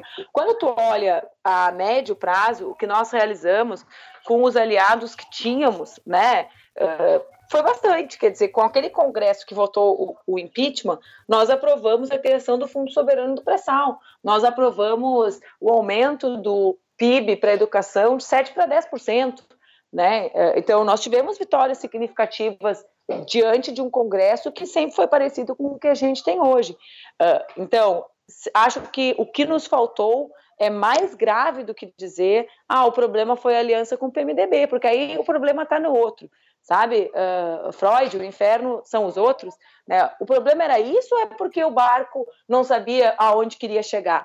Né? Então, eu, infelizmente, a, a, a, crítica que eu nos faço, e acho que ela tem que ser uma autocrítica coletiva, né, é a que havia falta de nitidez programática. Né? Uh, muitos dos adversários que nós temos hoje fizeram parte do nosso governo. E eu não estou falando uh, de deputados ou senadores, eu estou falando de Henrique Meirelles, né? Eu estou falando de pessoas que eram centrais nos governos Lula e Dilma e que hoje são centrais na execução uh, nua e crua do que é uh, esse programa de destruição do Estado e das conquistas sociais brasileiras. Com relação a essa crítica, ah, o PT que colocou o Temer lá, eu acho ela muito despolitizada. Então, ela me choca quando vem de setores da esquerda. Por quê? Porque a eleição de 2014 foi uma eleição dificílima, né, diante de uma crise internacional que começou em 2008. O programa que nós apresentamos e que foi vencedor, ele é oposto ao que o Temer executa. Então, dizer isso é reduzir a eleição a uma disputa de nomes. Né? É, é dar à eleição o caráter despolitizado que a esquerda sempre tenta dar. Então, essa eleição não é a disputa do Alckmin, que é educado, com o Bolsonaro, que é um troglodita, contra mim, que sou jovem e mulher. Essa eleição ela será uma disputa de programa. E naquela eleição, o Temer representava um outro programa. É por isso que é golpe. É golpe porque tiraram uma presidente eleita legitimamente, sem crime de responsabilidade, mas é golpe porque essa quadrilha do Temer rouba também o programa escolhido nas urnas. Uhum. A eleição não é a mera escolha do mais bonito, né? Ou do nome mais querido. Eleição é a escolha de um programa. Né? E quando a esquerda reproduz essa crítica da direita rasteira da internet, ah, foram vocês que elegeram o Temer, a esquerda entra no discurso uh, infantil de achar que a eleição não se debate política. Se debate sim. E o Temer roubou duas vezes, né? A cadeira e o programa que foram vencedores na eleição de 2014. Sim, mas é um reforço. Colocou, por exemplo, o PT, uh, ah, por conta de suas alianças, coloca o Eduardo Cunha na Câmara da Presidência. É, eu não estou questionando que não foi golpe, eu, eu chamo de golpe. aconteceu com... agora, entendeu? Uhum. É, isso, por exemplo, uh, o PT decidiu lá atrás tirar, uh, tirar a presidência da Câmara do, do PCdoB para fazer aliança com o PMDB. Uhum. Ok, entendeu? É, é óbvio que, que eu tenho críticas a isso, eu só estou querendo dizer, Ivan, que não é só isso, entendeu? Que é mais embaixo o, o buraco. O nosso problema é um problema programático mesmo. Uhum. É, mas você bem deve lembrar também o primeiro ano da Dilma eleita, né, 2015, na, su, na sua reeleição, uh, que o próprio base do PT e eu tendo alguém, é, eu sendo alguém que votou na Dilma no, no segundo turno, é, comecei a me decepcionar com a escolha dos ministérios, por exemplo, que ela tinha feito. Uh, ela, ela mesma começou a apontar algumas medidas que iam contra aquilo que ela havia pro, é, prometido em campanha. Uh, então, alguns até chamaram de estelionato eleitoral, enfim. Você acha que isso é justo naquele momento ou o jogo mudou em alguns meses depois da eleição dela? Eu acho que ali começaram vários equívocos uh, graves, né? E um deles foi uh, fazer a, ou realizar a política econômica dos nossos adversários, né? No, se, se, já existia esse caráter híbrido, digamos assim, uh, do governo, naquele momento foi um dos momentos em que foi mais para o lado de lá do que para o lado de cá. Uhum. Acho que acho que não não estou dizendo que era fácil, viu, Ivan? Porque a gente estava diante de uma crise que é uma crise que quebrou economias muito mais sólidas do que a brasileira, né? É, não é uma é a crise que afeta a economia norte-americana, que afeta a economia alemã, que afeta a economia é, francesa. É óbvio que, que as saídas elas não são simples porque porque ela é uma crise do sistema né? Então, ah, sem a ruptura sistêmica, é difícil pensar em como solucionar essa crise, né? Uhum, sim. Ah, faz, faz sentido. Né? Então, não, não acho que era fácil o lugar da Dilma. Só acho que as escolhas não foram as certas e a história mostrou Uhum. Você acha que ela cometeu equívocos, então, já na, na escolha dos, dos, ministros e depois aumento de juros, de alíquotas? É, você teria feito diferente naquela situação, naquela conjuntura? Sim, eu acho que ela cometeu equívocos, mas acho que o impeachment não tem relação nenhuma com o conjunto de erros dela. Uhum. Né? Acho que o desfecho do, do impeachment com as reformas, né? Absolutamente ultraliberais feitas por Temer e pelos seus aliados mostra que o centro uh, do impeachment foi justo por a Dilma não ceder em determinadas reformas que eles julgavam importantes para, enfim, garantir as suas saídas para a crise. Uhum. Uh, você consegue.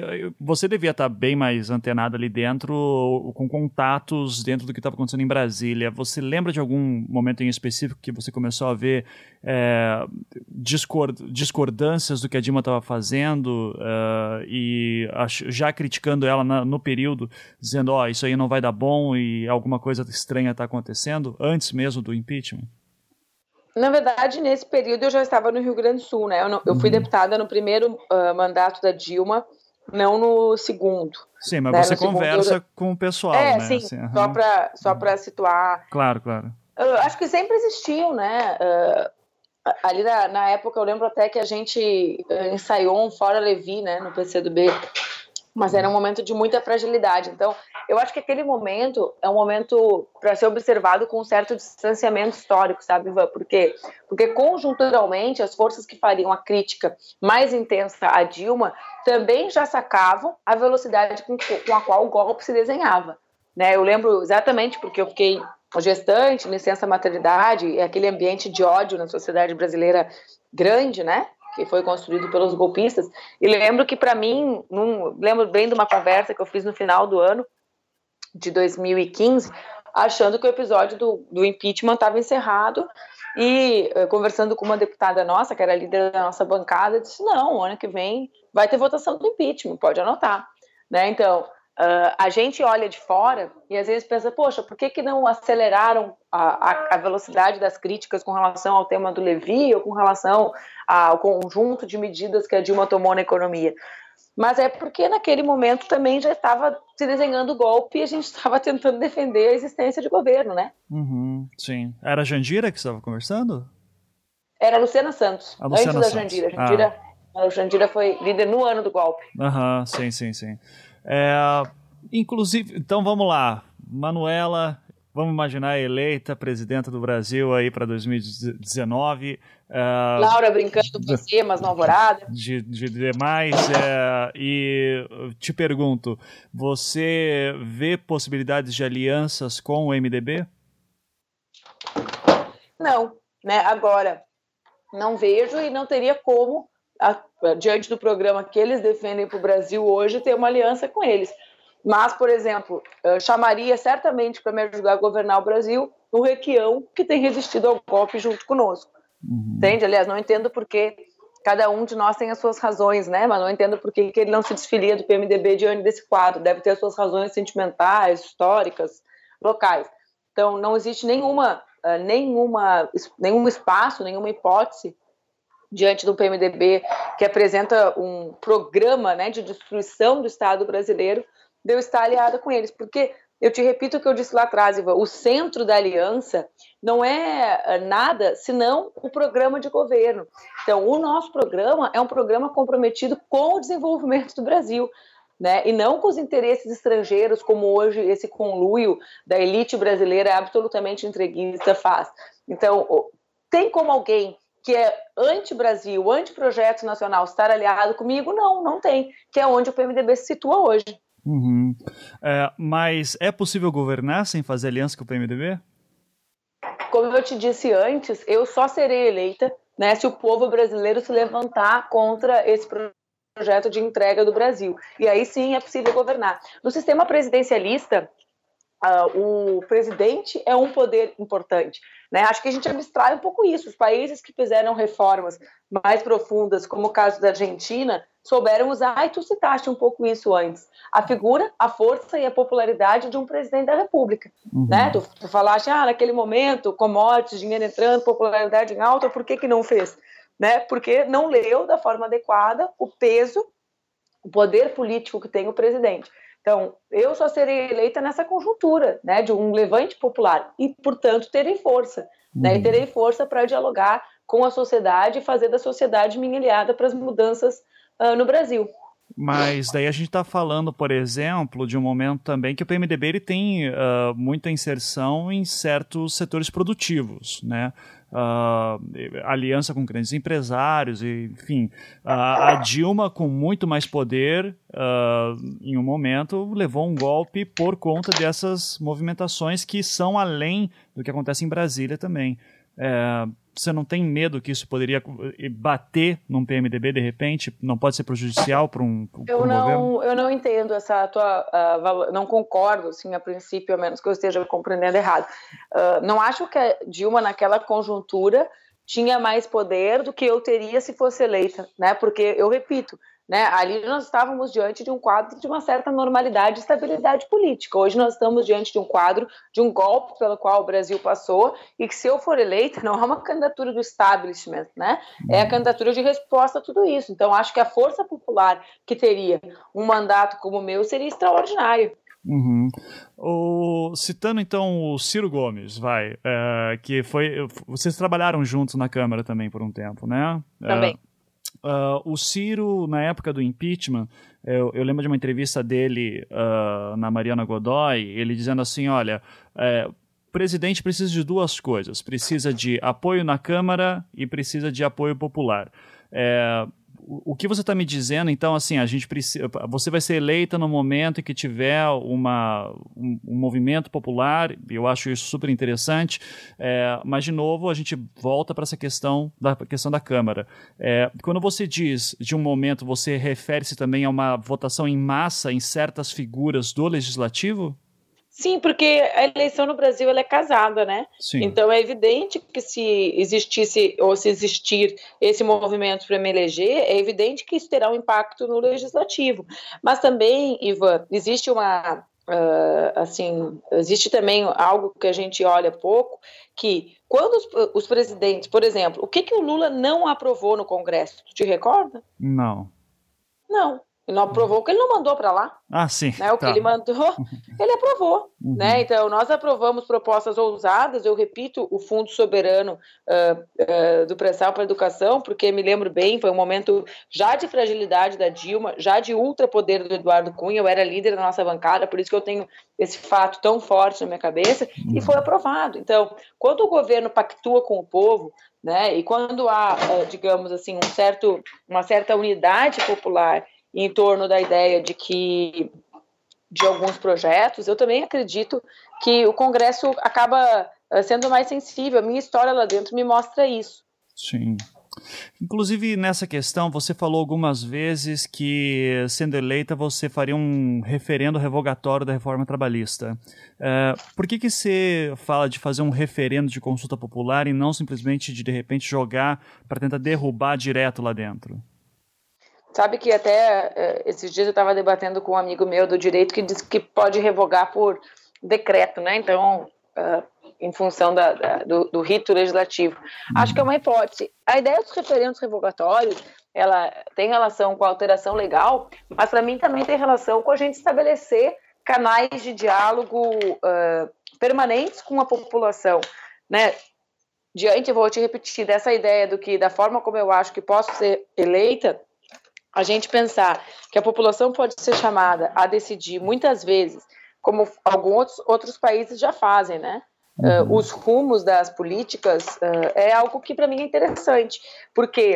Porque se o golpe é profundamente antidemocrático, a gente precisa pensar em saídas radicalmente democráticas para o Brasil. Né? Como é que a gente consegue uh, garantir um governo de outro tipo, né? Se a gente não apostar na ampliação da democracia. Uhum. Então você está falando de repente de uma mudança, de uma reforma que vai repensar a, a democracia representativa para uma mais participação direta? Acho que é a combinação das duas coisas, né? A gente tem, a, a gente pode viver experiência. Nós vivemos ali nos governos Lula por exemplo, ampliação das conferências, né, a participação popular na elaboração de políticas públicas de forma bastante intensa. É um tipo de participação. A gente vê hoje modelos de participação direta na sociedade espanhola, né, nas localidades, que são versões aperfeiçoadas, ou não sei se aperfeiçoado é o termo correto, mais modernas, uh, do que representou em um outro período o orçamento participativo, né? Que foi algo importante e as pessoas de fora, por vezes, não compreendem a importância de formação, de debate político do que se estabelecia com a sociedade, né? A ideia de que uh, os recursos são limitados, como é que a gente debate coletivamente as prioridades de investimento, né? Então, acho que existem muitas formas que devem ser combinadas de participação uh, radicalmente democrática da população. É, você, eh, quando você está falando desses modelos de democracia é, radical, né? Eu a, a, ideia em primeiro momento me agrada bastante, mas é, é, também fica aquele negócio de, ok, será que a gente está preparado para um negócio desse, né? Dando um exemplo, se nós lançássemos uma algum, algum referendo do tipo ó, a favor da pena de morte, porque é uma pauta que a população está pedindo muito Uh, a gente com certeza colocaria algumas partes da população que são mais, é, são mais vulneráveis em situação de risco muito mais séria. É, e daí vem a questão de que democracia muitas vezes é proteger aqueles que não têm voz. Como que você pensa, então, um modelo de democracia, de democracia participativa direta uh, num país em que nós temos tanto problema ainda de até de um alfabetismo político, né? A gente precisa alfabetizar muitas questões e proteger minorias. Eu concordo plenamente com a tua interpretação. Acho que essa é uma das preocupações que nós temos, né? Aliás, essa essa frase é brilhante, né? Democracia é também proteger os que não têm voz. Uh, vê o exemplo do Uruguai recentemente. O Uruguai conseguiu, a partir de um amplo debate com a população, garantir num referendo a vitória uh, da não redução da maioridade penal. Né? Uhum. Um tese, em tese, algo que jamais alguém acharia que, que conseguiria, né? porque foi uma vitória da direita submeter isso ao referendo, né? e as forças progressistas atuando de forma colaborativa na sociedade conseguiram estabelecer uma discussão vitoriosa. Então, eu não acho que todos os assuntos devam ser submetidos a isso, né? Porque senão não existe como a gente, não existiria porquê, né? Existir a presidência da República.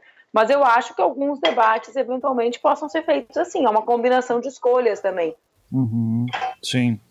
É, eu vou te colocar agora numa fo du duas fogueiras. Eu tô, tô, preparando uma pro final ali na frente, tá? Mas relaxa. É, sobre, primeiro sobre a questão de segurança pública. É, eu te não acho vi... É uma fogueira, pode não, tocar. Não, não, não eu, eu, digo isso porque assim, eu vi a tua entrevista lá do Pânico, né? Uh, e, e assim, você falou, falou uma questão que eu acho que é, deveria ser a pauta de todo mundo, independente de direita ou esquerda, que é a questão da, da importância da gente começar a pensar a polícia de ciclo integral, né? Uh, que faça investigação e que faça também abordagem direta. Uh, só que uma coisa que não ficou clara para mim ali dentro é: você é a favor da desmilitarização da PM? Sou e daí a criação de uma polícia única ou várias polícias? Como é que é esse modelo? Acho que, acho que o tema da, uh, das polícias únicas não é um tema que está em pauta agora, né? O Brasil tem um conjunto de polícias e elas precisam cada uma ter o ciclo completo e seu papel países muito menores que o Brasil, como é o caso da Inglaterra, eu sempre me equivoco, eu, eu tenho um problema que eu, eu, eu, gravo números errados às vezes, eu nunca sei se é 43 ou 54 polícias, uh, mas não faz muita diferença, né, porque do ponto de vista do que eu quero dizer, uhum. uh, o que demonstra que um país pequeno, como é o Reino Unido, tem mais de 40 polícias. Né? O problema é como as polícias atuam. Então, eu não defendo a militarização das polícias, né? Acho que uh, não passa uh, por isso uh, a, a, a, solução do nosso tema de segurança. Já, já mostrou desde a Constituição o resultado da gente ter feito essa opção, a continuidade dessa opção. Mas acho que esse é um dos, um dos debates que a esquerda precisa fazer, Iva. Por quê? Porque não existe segurança pública sem polícia, correto? Uhum. Não existe. Uh, as polícias brasileiras têm baixíssima legitimidade social. Por quê? Porque não, por, por, várias razões, dentre elas, porque a nossa polícia, a que mais existe, que são as polícias militares hoje, são polícias que só podem atuar no varejo do tráfico, que só podem atuar prendendo em flagrante. Por quê? Porque não tem capacidade e nem uh, atribuição legal para conduzir investigações, né? Uhum. Então, assim, um dos temas centrais para mim é o Brasil pensar em como ter polícias que existam, que sejam equipadas, que sejam protegidas do ponto de vista dos seus direitos humanos. A polícia brasileira é a que mais morre no mundo. Então, também são filhos da classe trabalhadora morrendo. Ninguém rico vira policial nesse país, uhum. né? Os policiais também têm origem popular. Então, como é que a gente faz com que essa polícia tenha legitimidade? Então, eu aposto na, na criação de instrumentos nacionais, como é a ideia de uma inspetoria e de uma ouvidoria uh, policial, né? Acho que a gente pode pensar uh, em espaços nacionais. Hoje isso cabe às Forças Armadas, né? Porque as polícias são militares. Não uhum. acontece, como todo mundo sabe. Por exemplo, o Rio Grande do Sul tem o tal de Tribunal de Justiça Militar. Os militares uh, se julgam. Evidentemente que raríssimas vezes eles são culpados por algo, né? O que, que acontece com isso? Isso acontece a, a, aquela, aquele ditado popular que é da laranja podre uh, apodrecer o cesto inteiro, né? Uhum. Ou seja, tem um conjunto de policiais que não têm boas práticas e eles contaminam a corporação, a visão que a população tem sobre a corporação. Então, um dos temas para mim é como ter polícias eficientes, né? Que uh, tenham um ciclo completo, que não, não uh, eu não defendo que elas sigam militarizadas, mas uh, que tenham legitimidade social. Então, esse sistema da polícia, para mim, é, é importante ser pensado pelo nosso campo. Inclusive porque a gente, óbvio, tem outros debates para fazer, como é o tema da tributação das drogas, mas nós não podemos vender a ilusão que só a tributação das drogas resolverá o problema de segurança pública do Brasil, que não vai resolver. Uhum. Claro que tem um impacto, né? Óbvio que tem um impacto, ah, inclusive do ponto de vista financeiro, para que a gente possa pensar, por exemplo, em investir nas áreas que são penalizadas com a violência, porque também tem essa discussão, né? Tributa para quê? Só para dar lucro para grandes empresas de outros países? Não, né? Eu Sim. defendo que tribute para investir nas áreas que são penalizadas pela disputa da guerra do tráfico. Enfim, para te ter uma ideia, no complexo da Maré, no ano passado, se a gente usar o número de dias de aula que eles não tiveram aula no ano passado como um padrão que se repete durante os 14 anos uh, do ensino, as crianças da Maré não terão aula por dois anos e meio. Uhum. Isso é uma penalização real. Da guerra. Esse é o custo real né, e a penalização real para aquelas comunidades é submetida. Então a gente tem que pensar em como uh, aplicar o recurso da tributação para isso também, né, para desenvolver essas comunidades. Sim. É, vamos imaginar que você pega um momento como presidenta em que está todo mundo a favor da desmilitarização da PM uh, ah, e a criação de uma polícia que investigue e faça abordagem direta. Quanto você já chegou a pensar em esse, de quantos anos que é um projeto assim? Porque vai demorar. A gente vai ter que reconstruir, uh, vai ter que pegar práticas de um lado, mudar toda uma cultura de uma organização, de algumas organizações. Você já chegou a fazer um planejamento nesse sentido? Então, eu tenho algumas experiências que deram certo em menor espaço de tempo, inclusive em, em âmbito municipal, né? Aqui um, um pessoal grande que constrói o programa comigo na área de segurança tem algumas experiências exitosas. Então, é óbvio que é algo que não é de curto prazo, mas eu acho que não é de longuíssimo prazo também. Algumas medidas, sim, são de maior uh, prazo, né? A gente tem que investir, por exemplo, na construção de uma cultura para paz, a gente subestima. A referência que mais deu certo, digamos assim, parecida com a, a brasileira, é a colombiana, né? Uh, eles têm um investimento grande ali na educação, a um custo baixíssimo, 75 reais uh, mês, eles formam crianças para práticas não violentas, reduzindo impulsividade, enfim, debatendo valores, valores uh, mais. Eu tô, eu tô olhando a Laura no meio da cozinha aqui, por isso que eu tô. Relaxa. Eu tô vacilando aqui porque eu tô com duas panelas ligadas, viu? Que ela pediu para eu cozinhar para ela porque ela estava doente. Tá. E duas panelas ligadas e ela tentando mexer na, na lentilha enquanto eu falo contigo. Tá. Então, assim, acho que existem políticas que são de mais longo prazo, existem políticas de mais curto prazo e outras uh, de, de, de médio prazo mesmo. Né? Acho que em quatro anos é possível estruturar as polícias, né? é possível garantir a criação de um fundo para as polícias, é, é possível ter uma nova arquitetura institucional para elas. E o impacto, uh, Ivan, eu me lembro quando nós criamos o Pronas, que foi a única coisa nacional que nós fizemos mais estruturada de segurança pública, que em um, dois anos já tinha impacto real nas comunidades onde foram investidos os recursos. Você consegue me dar algum exemplo de relação, por exemplo, uh, que você trabalhou, que pode ser interessante nessa questão de uh, integração de polícias? Por exemplo, o exemplo municipal de Canoas, que é a principal cidade da região metropolitana de Porto Alegre, que teve uma secretaria estruturada, que usou equipamentos tecnológicos, né, que o município estabeleceu diálogo com as polícias, mesmo sem alteração nenhuma na legislação nacional, porque eles não podem fazer isso, teve um impacto grande na, no combate à violência. Uh, também tem, tem, tem a ver com o que nós queremos fazer, né, Ivan? Vê bem, eu acho que o Brasil precisa enfrentar centralmente dois tipos de crime, que é, de um lado, a entrada de armas, que deve ser atribuição da Polícia Federal, que é a mais estruturada das polícias brasileiras hoje, e de outro lado, os crimes violentos, né, os homicídios e os crimes sexuais. Né? Uhum. Né? Isso deve ser a centralidade, para mim, do que a polícia brasileira deve fazer. Sim. É, o que, que fizeram em Canoas exatamente, só para a gente poder ter uma noção? Canoas é, desenvolveu um conjunto de ações, né? Desde de equipar, tecno, buscar, criou um centro de comando de operações é, que, que é, produzia imagens, né, da cidade, garantiu é, diálogos permanentes entre as polícias, guarda municipal, polícia civil e polícia militar. Então produziu um ah, só um pouquinho, Beleza. Não acho que ela seja um, um parâmetro para a experiência nacional, mas ela mostra que ações né, de estabelecer diálogo entre as polícias, de, uh, do poder público incidir uh, mais permanentemente né, na estruturação e na solução uh, do tema da violência dá resultado. Qual que eu acho que é o grande saldo que a gente teve nesse último período, né? De forma contraditória e adversa, como via de regra tem sido as coisas na política brasileira. A intervenção militar do Rio fez com que o tema de segurança pública se tornasse um tema federal.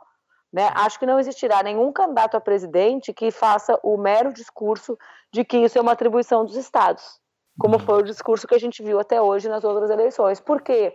Porque não é. Não é só dos estados. As polícias são responsabilidade do estado. Né? Mas o debate no Brasil, a tradição brasileira é que nada acontece né, de forma mais intensa e com maior impacto sem uma grande participação da União. Uhum, política e financeira. Né? Então, o Brasil precisa, por exemplo, e isso já esteve elaborado, viu? Isso, não, isso foi elaborado durante o governo Dilma e não foi implementado. Um pacto de redução de combate aos homicídios uhum. né, que passe pelos governadores e pelos prefeitos das principais cidades. Esse é o tema central, né? O tema central é como que a gente garante que as pessoas não morram. Esse é o tema central. Claro. E parar de ficar correndo atrás de menino que está vendendo maconha, por exemplo. É que é o tema da, uhum. da, da, aí sim do ciclo da polícia, né? Uhum. E do fato das polícias militares, que são as mais numerosas, poderem se dedicar só às prisões em flagrantes. Uhum. Né? Quem eles prendem, eles prendem. 70% dos nossos presos hoje são presos uh, com pequenas quantidades de drogas. Sim. Numa, numa mega população carcerária de quase um milhão de pessoas. Uhum. Acho que a esquerda precisa se apropriar desse debate também, Ivan, por quê? Porque a violência no Brasil, a gente historicamente dizia que ela, ela era consequência da desigualdade social. Né? A comparação mundial nos mostra que existem países super desiguais e muito pobres que não são violentos. É o caso da Tailândia, por exemplo. Né?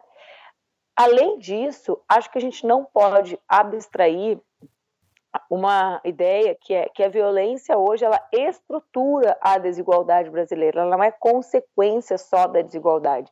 Alguém que é preso no Brasil para sempre será alguém fora do mercado formal de trabalho. Uma família que perde um pai, por exemplo, né, ou uma mãe, mas sobretudo os meninos negros que morrem uh, nos tiroteios, é uma família que terá consequências para sempre, né, do ponto de vista do seu desenvolvimento e do desenvolvimento econômico. Uhum. Como que a gente resolve esse, essa estigmatização que tem o, o ex-preso? Ah, primeiro, eu acho que a gente tem que ter, tem que botar na cadeia quem merece ou quem a sociedade precisa se proteger. A cadeia brasileira ela é um espaço de satisfação dos instintos mais primitivos de, de vingança privada da sociedade brasileira. Então, a gente precisa manter. Eh, eu gostei muito de uma frase que eu ouvi do Marcos Rolim numa das conversas que eu fiz com ele sobre segurança pública, que é nós uh, temos cadeias para nos vingar, mas nós temos que ter cadeias para nos proteger. Então, quem que a gente tem que ter preso? A gente tem que ter preso, sobretudo, né, os homicidas, né, aqueles que cometem crimes sexuais. Estou dizendo dentro desse sistema de violência, né, que a gente, por isso que eu defendo a tributação das drogas, porque a gente já teria um sistema penitenciário absolutamente distinto, né? Uhum. Hoje o sistema penitenciário nosso ele é um organizador para o mundo do crime. O menino entra lá uh, sem ter uma facção e, e, se organiza e sai devendo para a facção a partir do sistema penitenciário brasileiro. Então, eu, eu, existem experiências disso no mundo, né? Por exemplo, a Holanda, eu, eu tomei conhecimento disso acho que há uns 15 dias. A Holanda tem um sistema de busca de emprego que uh, o Estado vê o delito que a pessoa cometeu, né? E se aquele emprego tem relação com aquilo ou não, né? Então, se a pessoa uh, uh, cometeu um, um, roubo a banco, né? Ela não vai trabalhar num banco, mas ela uhum. pode trabalhar na construção civil, por exemplo. Sim. Ela pode, então, que tenta fazer a, a conversão, né, o encontro, na verdade, a convergência, perdoa, entre a possibilidade daquela pessoa e as limitações que a, que a ficha dela, entre aspas, podem imputar uh, a ela. Certo. É, Manuela, a, a gente está acabando o nosso tempo já e eu, eu, poderia falar com você mais algumas horas assim sobre isso, mas eu uh, não quero te prender por muito tempo, então eu vou te colocar a fogueira que eu estava planejando para ti antes. Uh, que é a seguinte: é, eu vou te colocar a declaração que eu ouço de várias pessoas uh, do setor de esquerda, principalmente mais ortodoxa, e eu vou querer que daí você possa ter o seu espaço para uh, poder se argumentar nessa questão, que refere-se especialmente ao racha do PCdoB com o PCB Uh, você falou em algumas entrevistas já, né, que desde a década de 40 o, o PCdoB não tem candidato, e daí o que o pessoal do PCB geralmente fala é que PCdoB não existia na década de 40, que existia era o Partido Comunista, é, e que o PCdoB não é comunista de verdade e é um conciliador de classes, e, ou seja, não é a verdadeira esquerda. Uh, eu gostaria que você falasse um pouquinho sobre esse racha PCB, PCdoB e passasse a visão de dentro do PCdoB nessa questão de por que, que vocês uh, se consideram como continuadores também daquela, daquele partido que existia 100 anos atrás. Vamos lá. Primeiro, assim, do ponto de vista histórico, né? Em 1962, quando existiu o racha, nós ficamos com o nome e o outro grupo ficou com a sigla. Então, nunca existiu na história Partido Comunista Brasileiro né?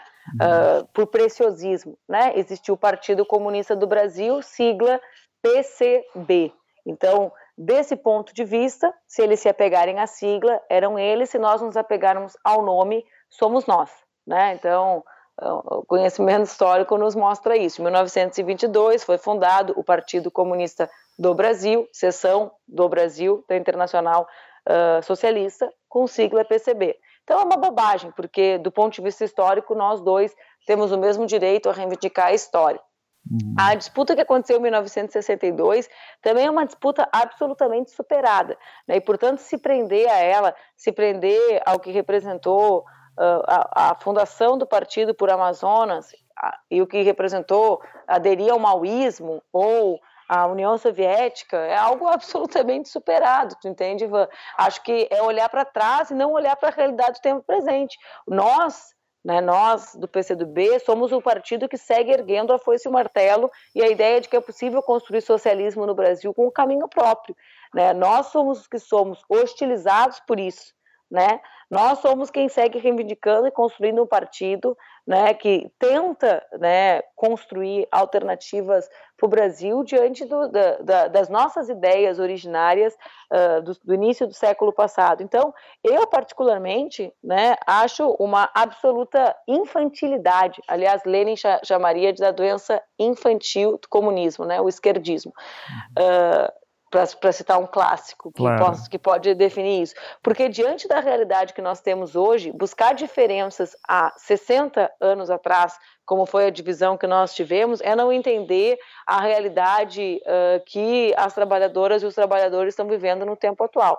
O que eu sei né, é que nós estamos sobrevivendo, nós estamos uh, garantindo a existência de um PC no Brasil né, há quase 100 anos. Né? Se o PCB também está, que bom, eles deveriam ficar felizes que existem dois partidos levantando a ideia de que é possível construir uma aliança entre o campo e a cidade para emancipar a classe trabalhadora e construir o socialismo com a cara do Brasil. Eu fico feliz que eles sigam existindo e, e, sinto que eles deveriam sentir o mesmo. Sobre quem é mais de esquerda, eu sou esquerda pra caramba, né? Uh, sou diferentão, sou esquerdão, sou bonitão. Eu não faço esse tipo de disputa. Se eles querem fazer, que façam, né? Não contarão com meu apoio. Eu respeito o conjunto de organizações que enfrentam cotidianamente um golpe que desmonta o Estado brasileiro, que pune aos mais pobres, mais empobrecidos, as trabalhadoras e os trabalhadores. E eu quero que estejamos todos juntos todos os que resistem a esse golpe. Eu não faço questão de parecer e nem, e nem de me dizer a mais esquerda pra caramba, sou legal, sou esquerda, olha, olha, olha. Né? Eu estou preocupada em como garantir que nós estejamos juntos para resistir esse golpe. Não é brincadeira. Né? Perder energia buscando diferenças e apontando o dedo um para o outro agora é tudo que a elite quer. Aliás, a elite sempre quis que nós nos dividíssemos. Né? Talvez seja a hora da gente uh, botar isso por um lado e não fazer jus àquela frase infeliz e verdadeira que diz que a esquerda só se une na prisão. Né? Vamos lutar para a democracia, pela democracia e pelo desenvolvimento do Brasil antes que tenhamos um regime autoritário de novo, como já tivemos no Brasil recentemente. É, para fazer um contraste a uma crítica que alguém do PCB faria, e, e, entenda, eu não sou do PCB nem nada, inclusive eu sou considerado o mais esquerda festiva do tipo, é, aqui dentro, né? É, mas é.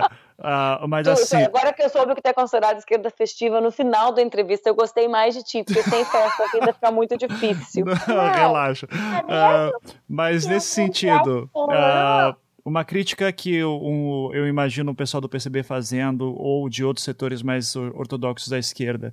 Uh, matéria do Congresso em Foco, de 2 de fevereiro de 2017. PCdoB forma bloco com oposição, mas bancada vai votar em Rodrigo Maia na eleição da Câmara. Eh, como que foi isso? Como que chega num ponto em que o PCdoB vai votar pelo Rodrigo Maia na Câmara? Olha, a, a, eleição da Câmara ela é uma eleição para o presidente de um cargo, né? Quem vai, o presidente da Câmara, ele não é o presidente da República, ele não exerce um programa, né? Ele, não, ele atua de acordo com o conjunto dos interesses dos deputados. Nós tínhamos uh, duas candidaturas, o Rodrigo Maia e, o, e, um outro grupo ainda mais conservador ligado aos setores uh, ultra eh, fundamentalistas evangélicos, né? A gente tem que cuidar para não emblocar todos os evangélicos, porque eles não são todos iguais na sociedade, só no Congresso que eles são ultraconservadores. Nós fizemos uma escolha. Ah, o problema dos partidos que não estão no Congresso Nacional como é o caso do PCB, é subestimar o conjunto de pequenas batalhas que existem lá dentro, né? E transformar isso no divisor de águas entre partidos que, historicamente, como é o nosso, sempre votam ao lado dos trabalhadores e das trabalhadoras. Nós estamos lá dentro também resistindo, né? Acho que esse movimento que nós fizemos, eu já era afiliado ao PCdoB, então ele não é tão antigo, no início dos anos 2000, de compreender que na atual quadra, né, na atual etapa do desenvolvimento do Brasil, as eleições e os espaços institucionais são importantíssimos, né, e que estar dentro deles para resistir é importantíssimo, é um movimento que nós fizemos e que infelizmente o PCB não fez. Né? Nós achamos que é importante estar dentro do parlamento e resistir. Aliás, tu mesmo começaste a entrevista sugerindo que eu concorrisse ao parlamento para estar lá dentro resistindo. É sinal de que nós estamos certos, né? Faz uhum. diferença estar lá dentro para resistir. Uhum. Então, assim, sinceramente, achar que o Rodrigo Maia é o que define o que aconteceu em 1962, eu não sei. O que eu sei é que a família do Prestes né, milita dentro do PCdoB, né? A família que ele construiu, evidentemente, depois da tragédia do Supremo, aliás, sempre o Supremo, né? Que mandou Olga para a Alemanha nazista, a Dona Maria, que foi casada com ele por cinco décadas, os netos estão aqui dentro, né? aqueles que se reivindicaram comunistas historicamente voltaram para sua casa, né? um partido que segue vivo lutando pelo, pelo socialismo no Brasil. Uhum. Mas eu vou te dizer, viu, Ivan, eu tô, eu, eu, eu, chego a achar assim, inusitado a gente debater isso diante de uma direita que se organiza em muitos partidos e que tem um objetivo só. Né? Então, Uh, para mim, do ponto de vista histórico, que bom que sejamos dois que guardem as tradições dos sonhos daqueles nove homens que se reuniram em Niterói no 25 de março de 1922. Sim. É, só para deixar claro, eu estou, eu criei uma situação hipotética, não conversei com ninguém do PCB exatamente sobre isso, tá? É, mas é, como se diz um amigo nosso, o João Carvalho, que participa aqui bastante, se a direita soubesse quanto que a esquerda briga entre si, a gente, eles não precisariam eles fazer. Sabem. É, eles claro não... que eles sabem. Óbvio que eles sabem. Uhum. Não, Sabe é, sim. é que não precisava daí ter tanto ataque à, à direita quanto ah. à esquerda como tem hoje, né? Mas enfim. Uh, Manuela, para terminar no nosso último minuto assim, não sei se tem alguma coisa que a gente não bateu e que você não gostaria, que assim, você geralmente não tem tempo de falar e gostaria de falar. Eu vou te dar esse espaço aqui aberto, então, para você fazer a tua palavra final sobre o que você quiser, fique à vontade. Eu quero agradecer muito o espaço do Anticast, uh, Ivan. Foi uma, é uma experiência bem legal conversar contigo, poder conversar com tanto tempo, né? Os espaços da mídia tradicional sempre dão muito pouco tempo para o debate de ideias, né? Como se a eleição não fosse, sobretudo, sobre o debate de ideias. Então, é muito importante esse tipo de espaço e eu quero só convidar as pessoas para que acompanhem né, a, a, o conjunto de ideias e o desenrolar da nossa pré-candidatura, porque tem sido uma experiência muito, muito, muito extraordinariamente interessante. Eu tenho viajado o Brasil todo discutindo com as mulheres, com os jovens, com os trabalhadores, um projeto de desenvolvimento para o Brasil. E eu quero convidar os que estão nos ouvindo para participar dessa maratona junto comigo. Era isso. Maravilha. É, o pessoal te acompanhar pelas redes sociais, aí Facebook, Twitter. É, tem, tem todas. Uhum. O mais fácil é, é publicar, é botar a Manuela Dávila, que vão encontrar no Face, vão encontrar no Instagram, vão encontrar no Twitter, no YouTube também. A gente está hoje relançando o nosso canal no YouTube. Enfim, as redes vão mudando e a gente vai se adaptando a elas. O que interessa é tentar disputar esses espaços que também estão tomados, né, uhum. uh, por um conjunto de investimento na distribuição do, de conteúdos falsos, das candidaturas de direita, e a gente precisa, uh, enfim, entrar com tudo para acompanhar as candidaturas que não fazem parte desse sistema. Muito legal.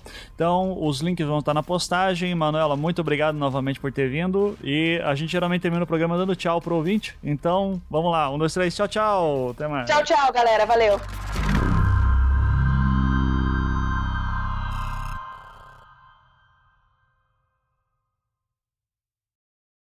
Só um pouquinho, Ivan. O que, que foi, Laura? MM? Tu, tu tá chorando porque tu quer MM? Tu tá muito fiasquenta. Quer uma mamadeira? É, tu já viu alguém que chora porque quer MM? É minha filha, viu? Porque MM pra mim é assim. Né, o meu preço, qual é teu preço, Manuela? Um quilo de MM eu faço qualquer coisa. ai, ai. Pode falar, Ivan, já tô com. Já vou pegar o um MM pra guria aqui. Não, não, fica à vontade, dá, dá o MM, ela merece. É, é, eu tinha que fotografar a cara dela de vitória pra saber o que, que é. Eu tá dando uma entrevista e ela começar a chorar. Ela sabe tudo, né? É, já, é, agora eu vou conseguir meu MM. Exatamente. uh...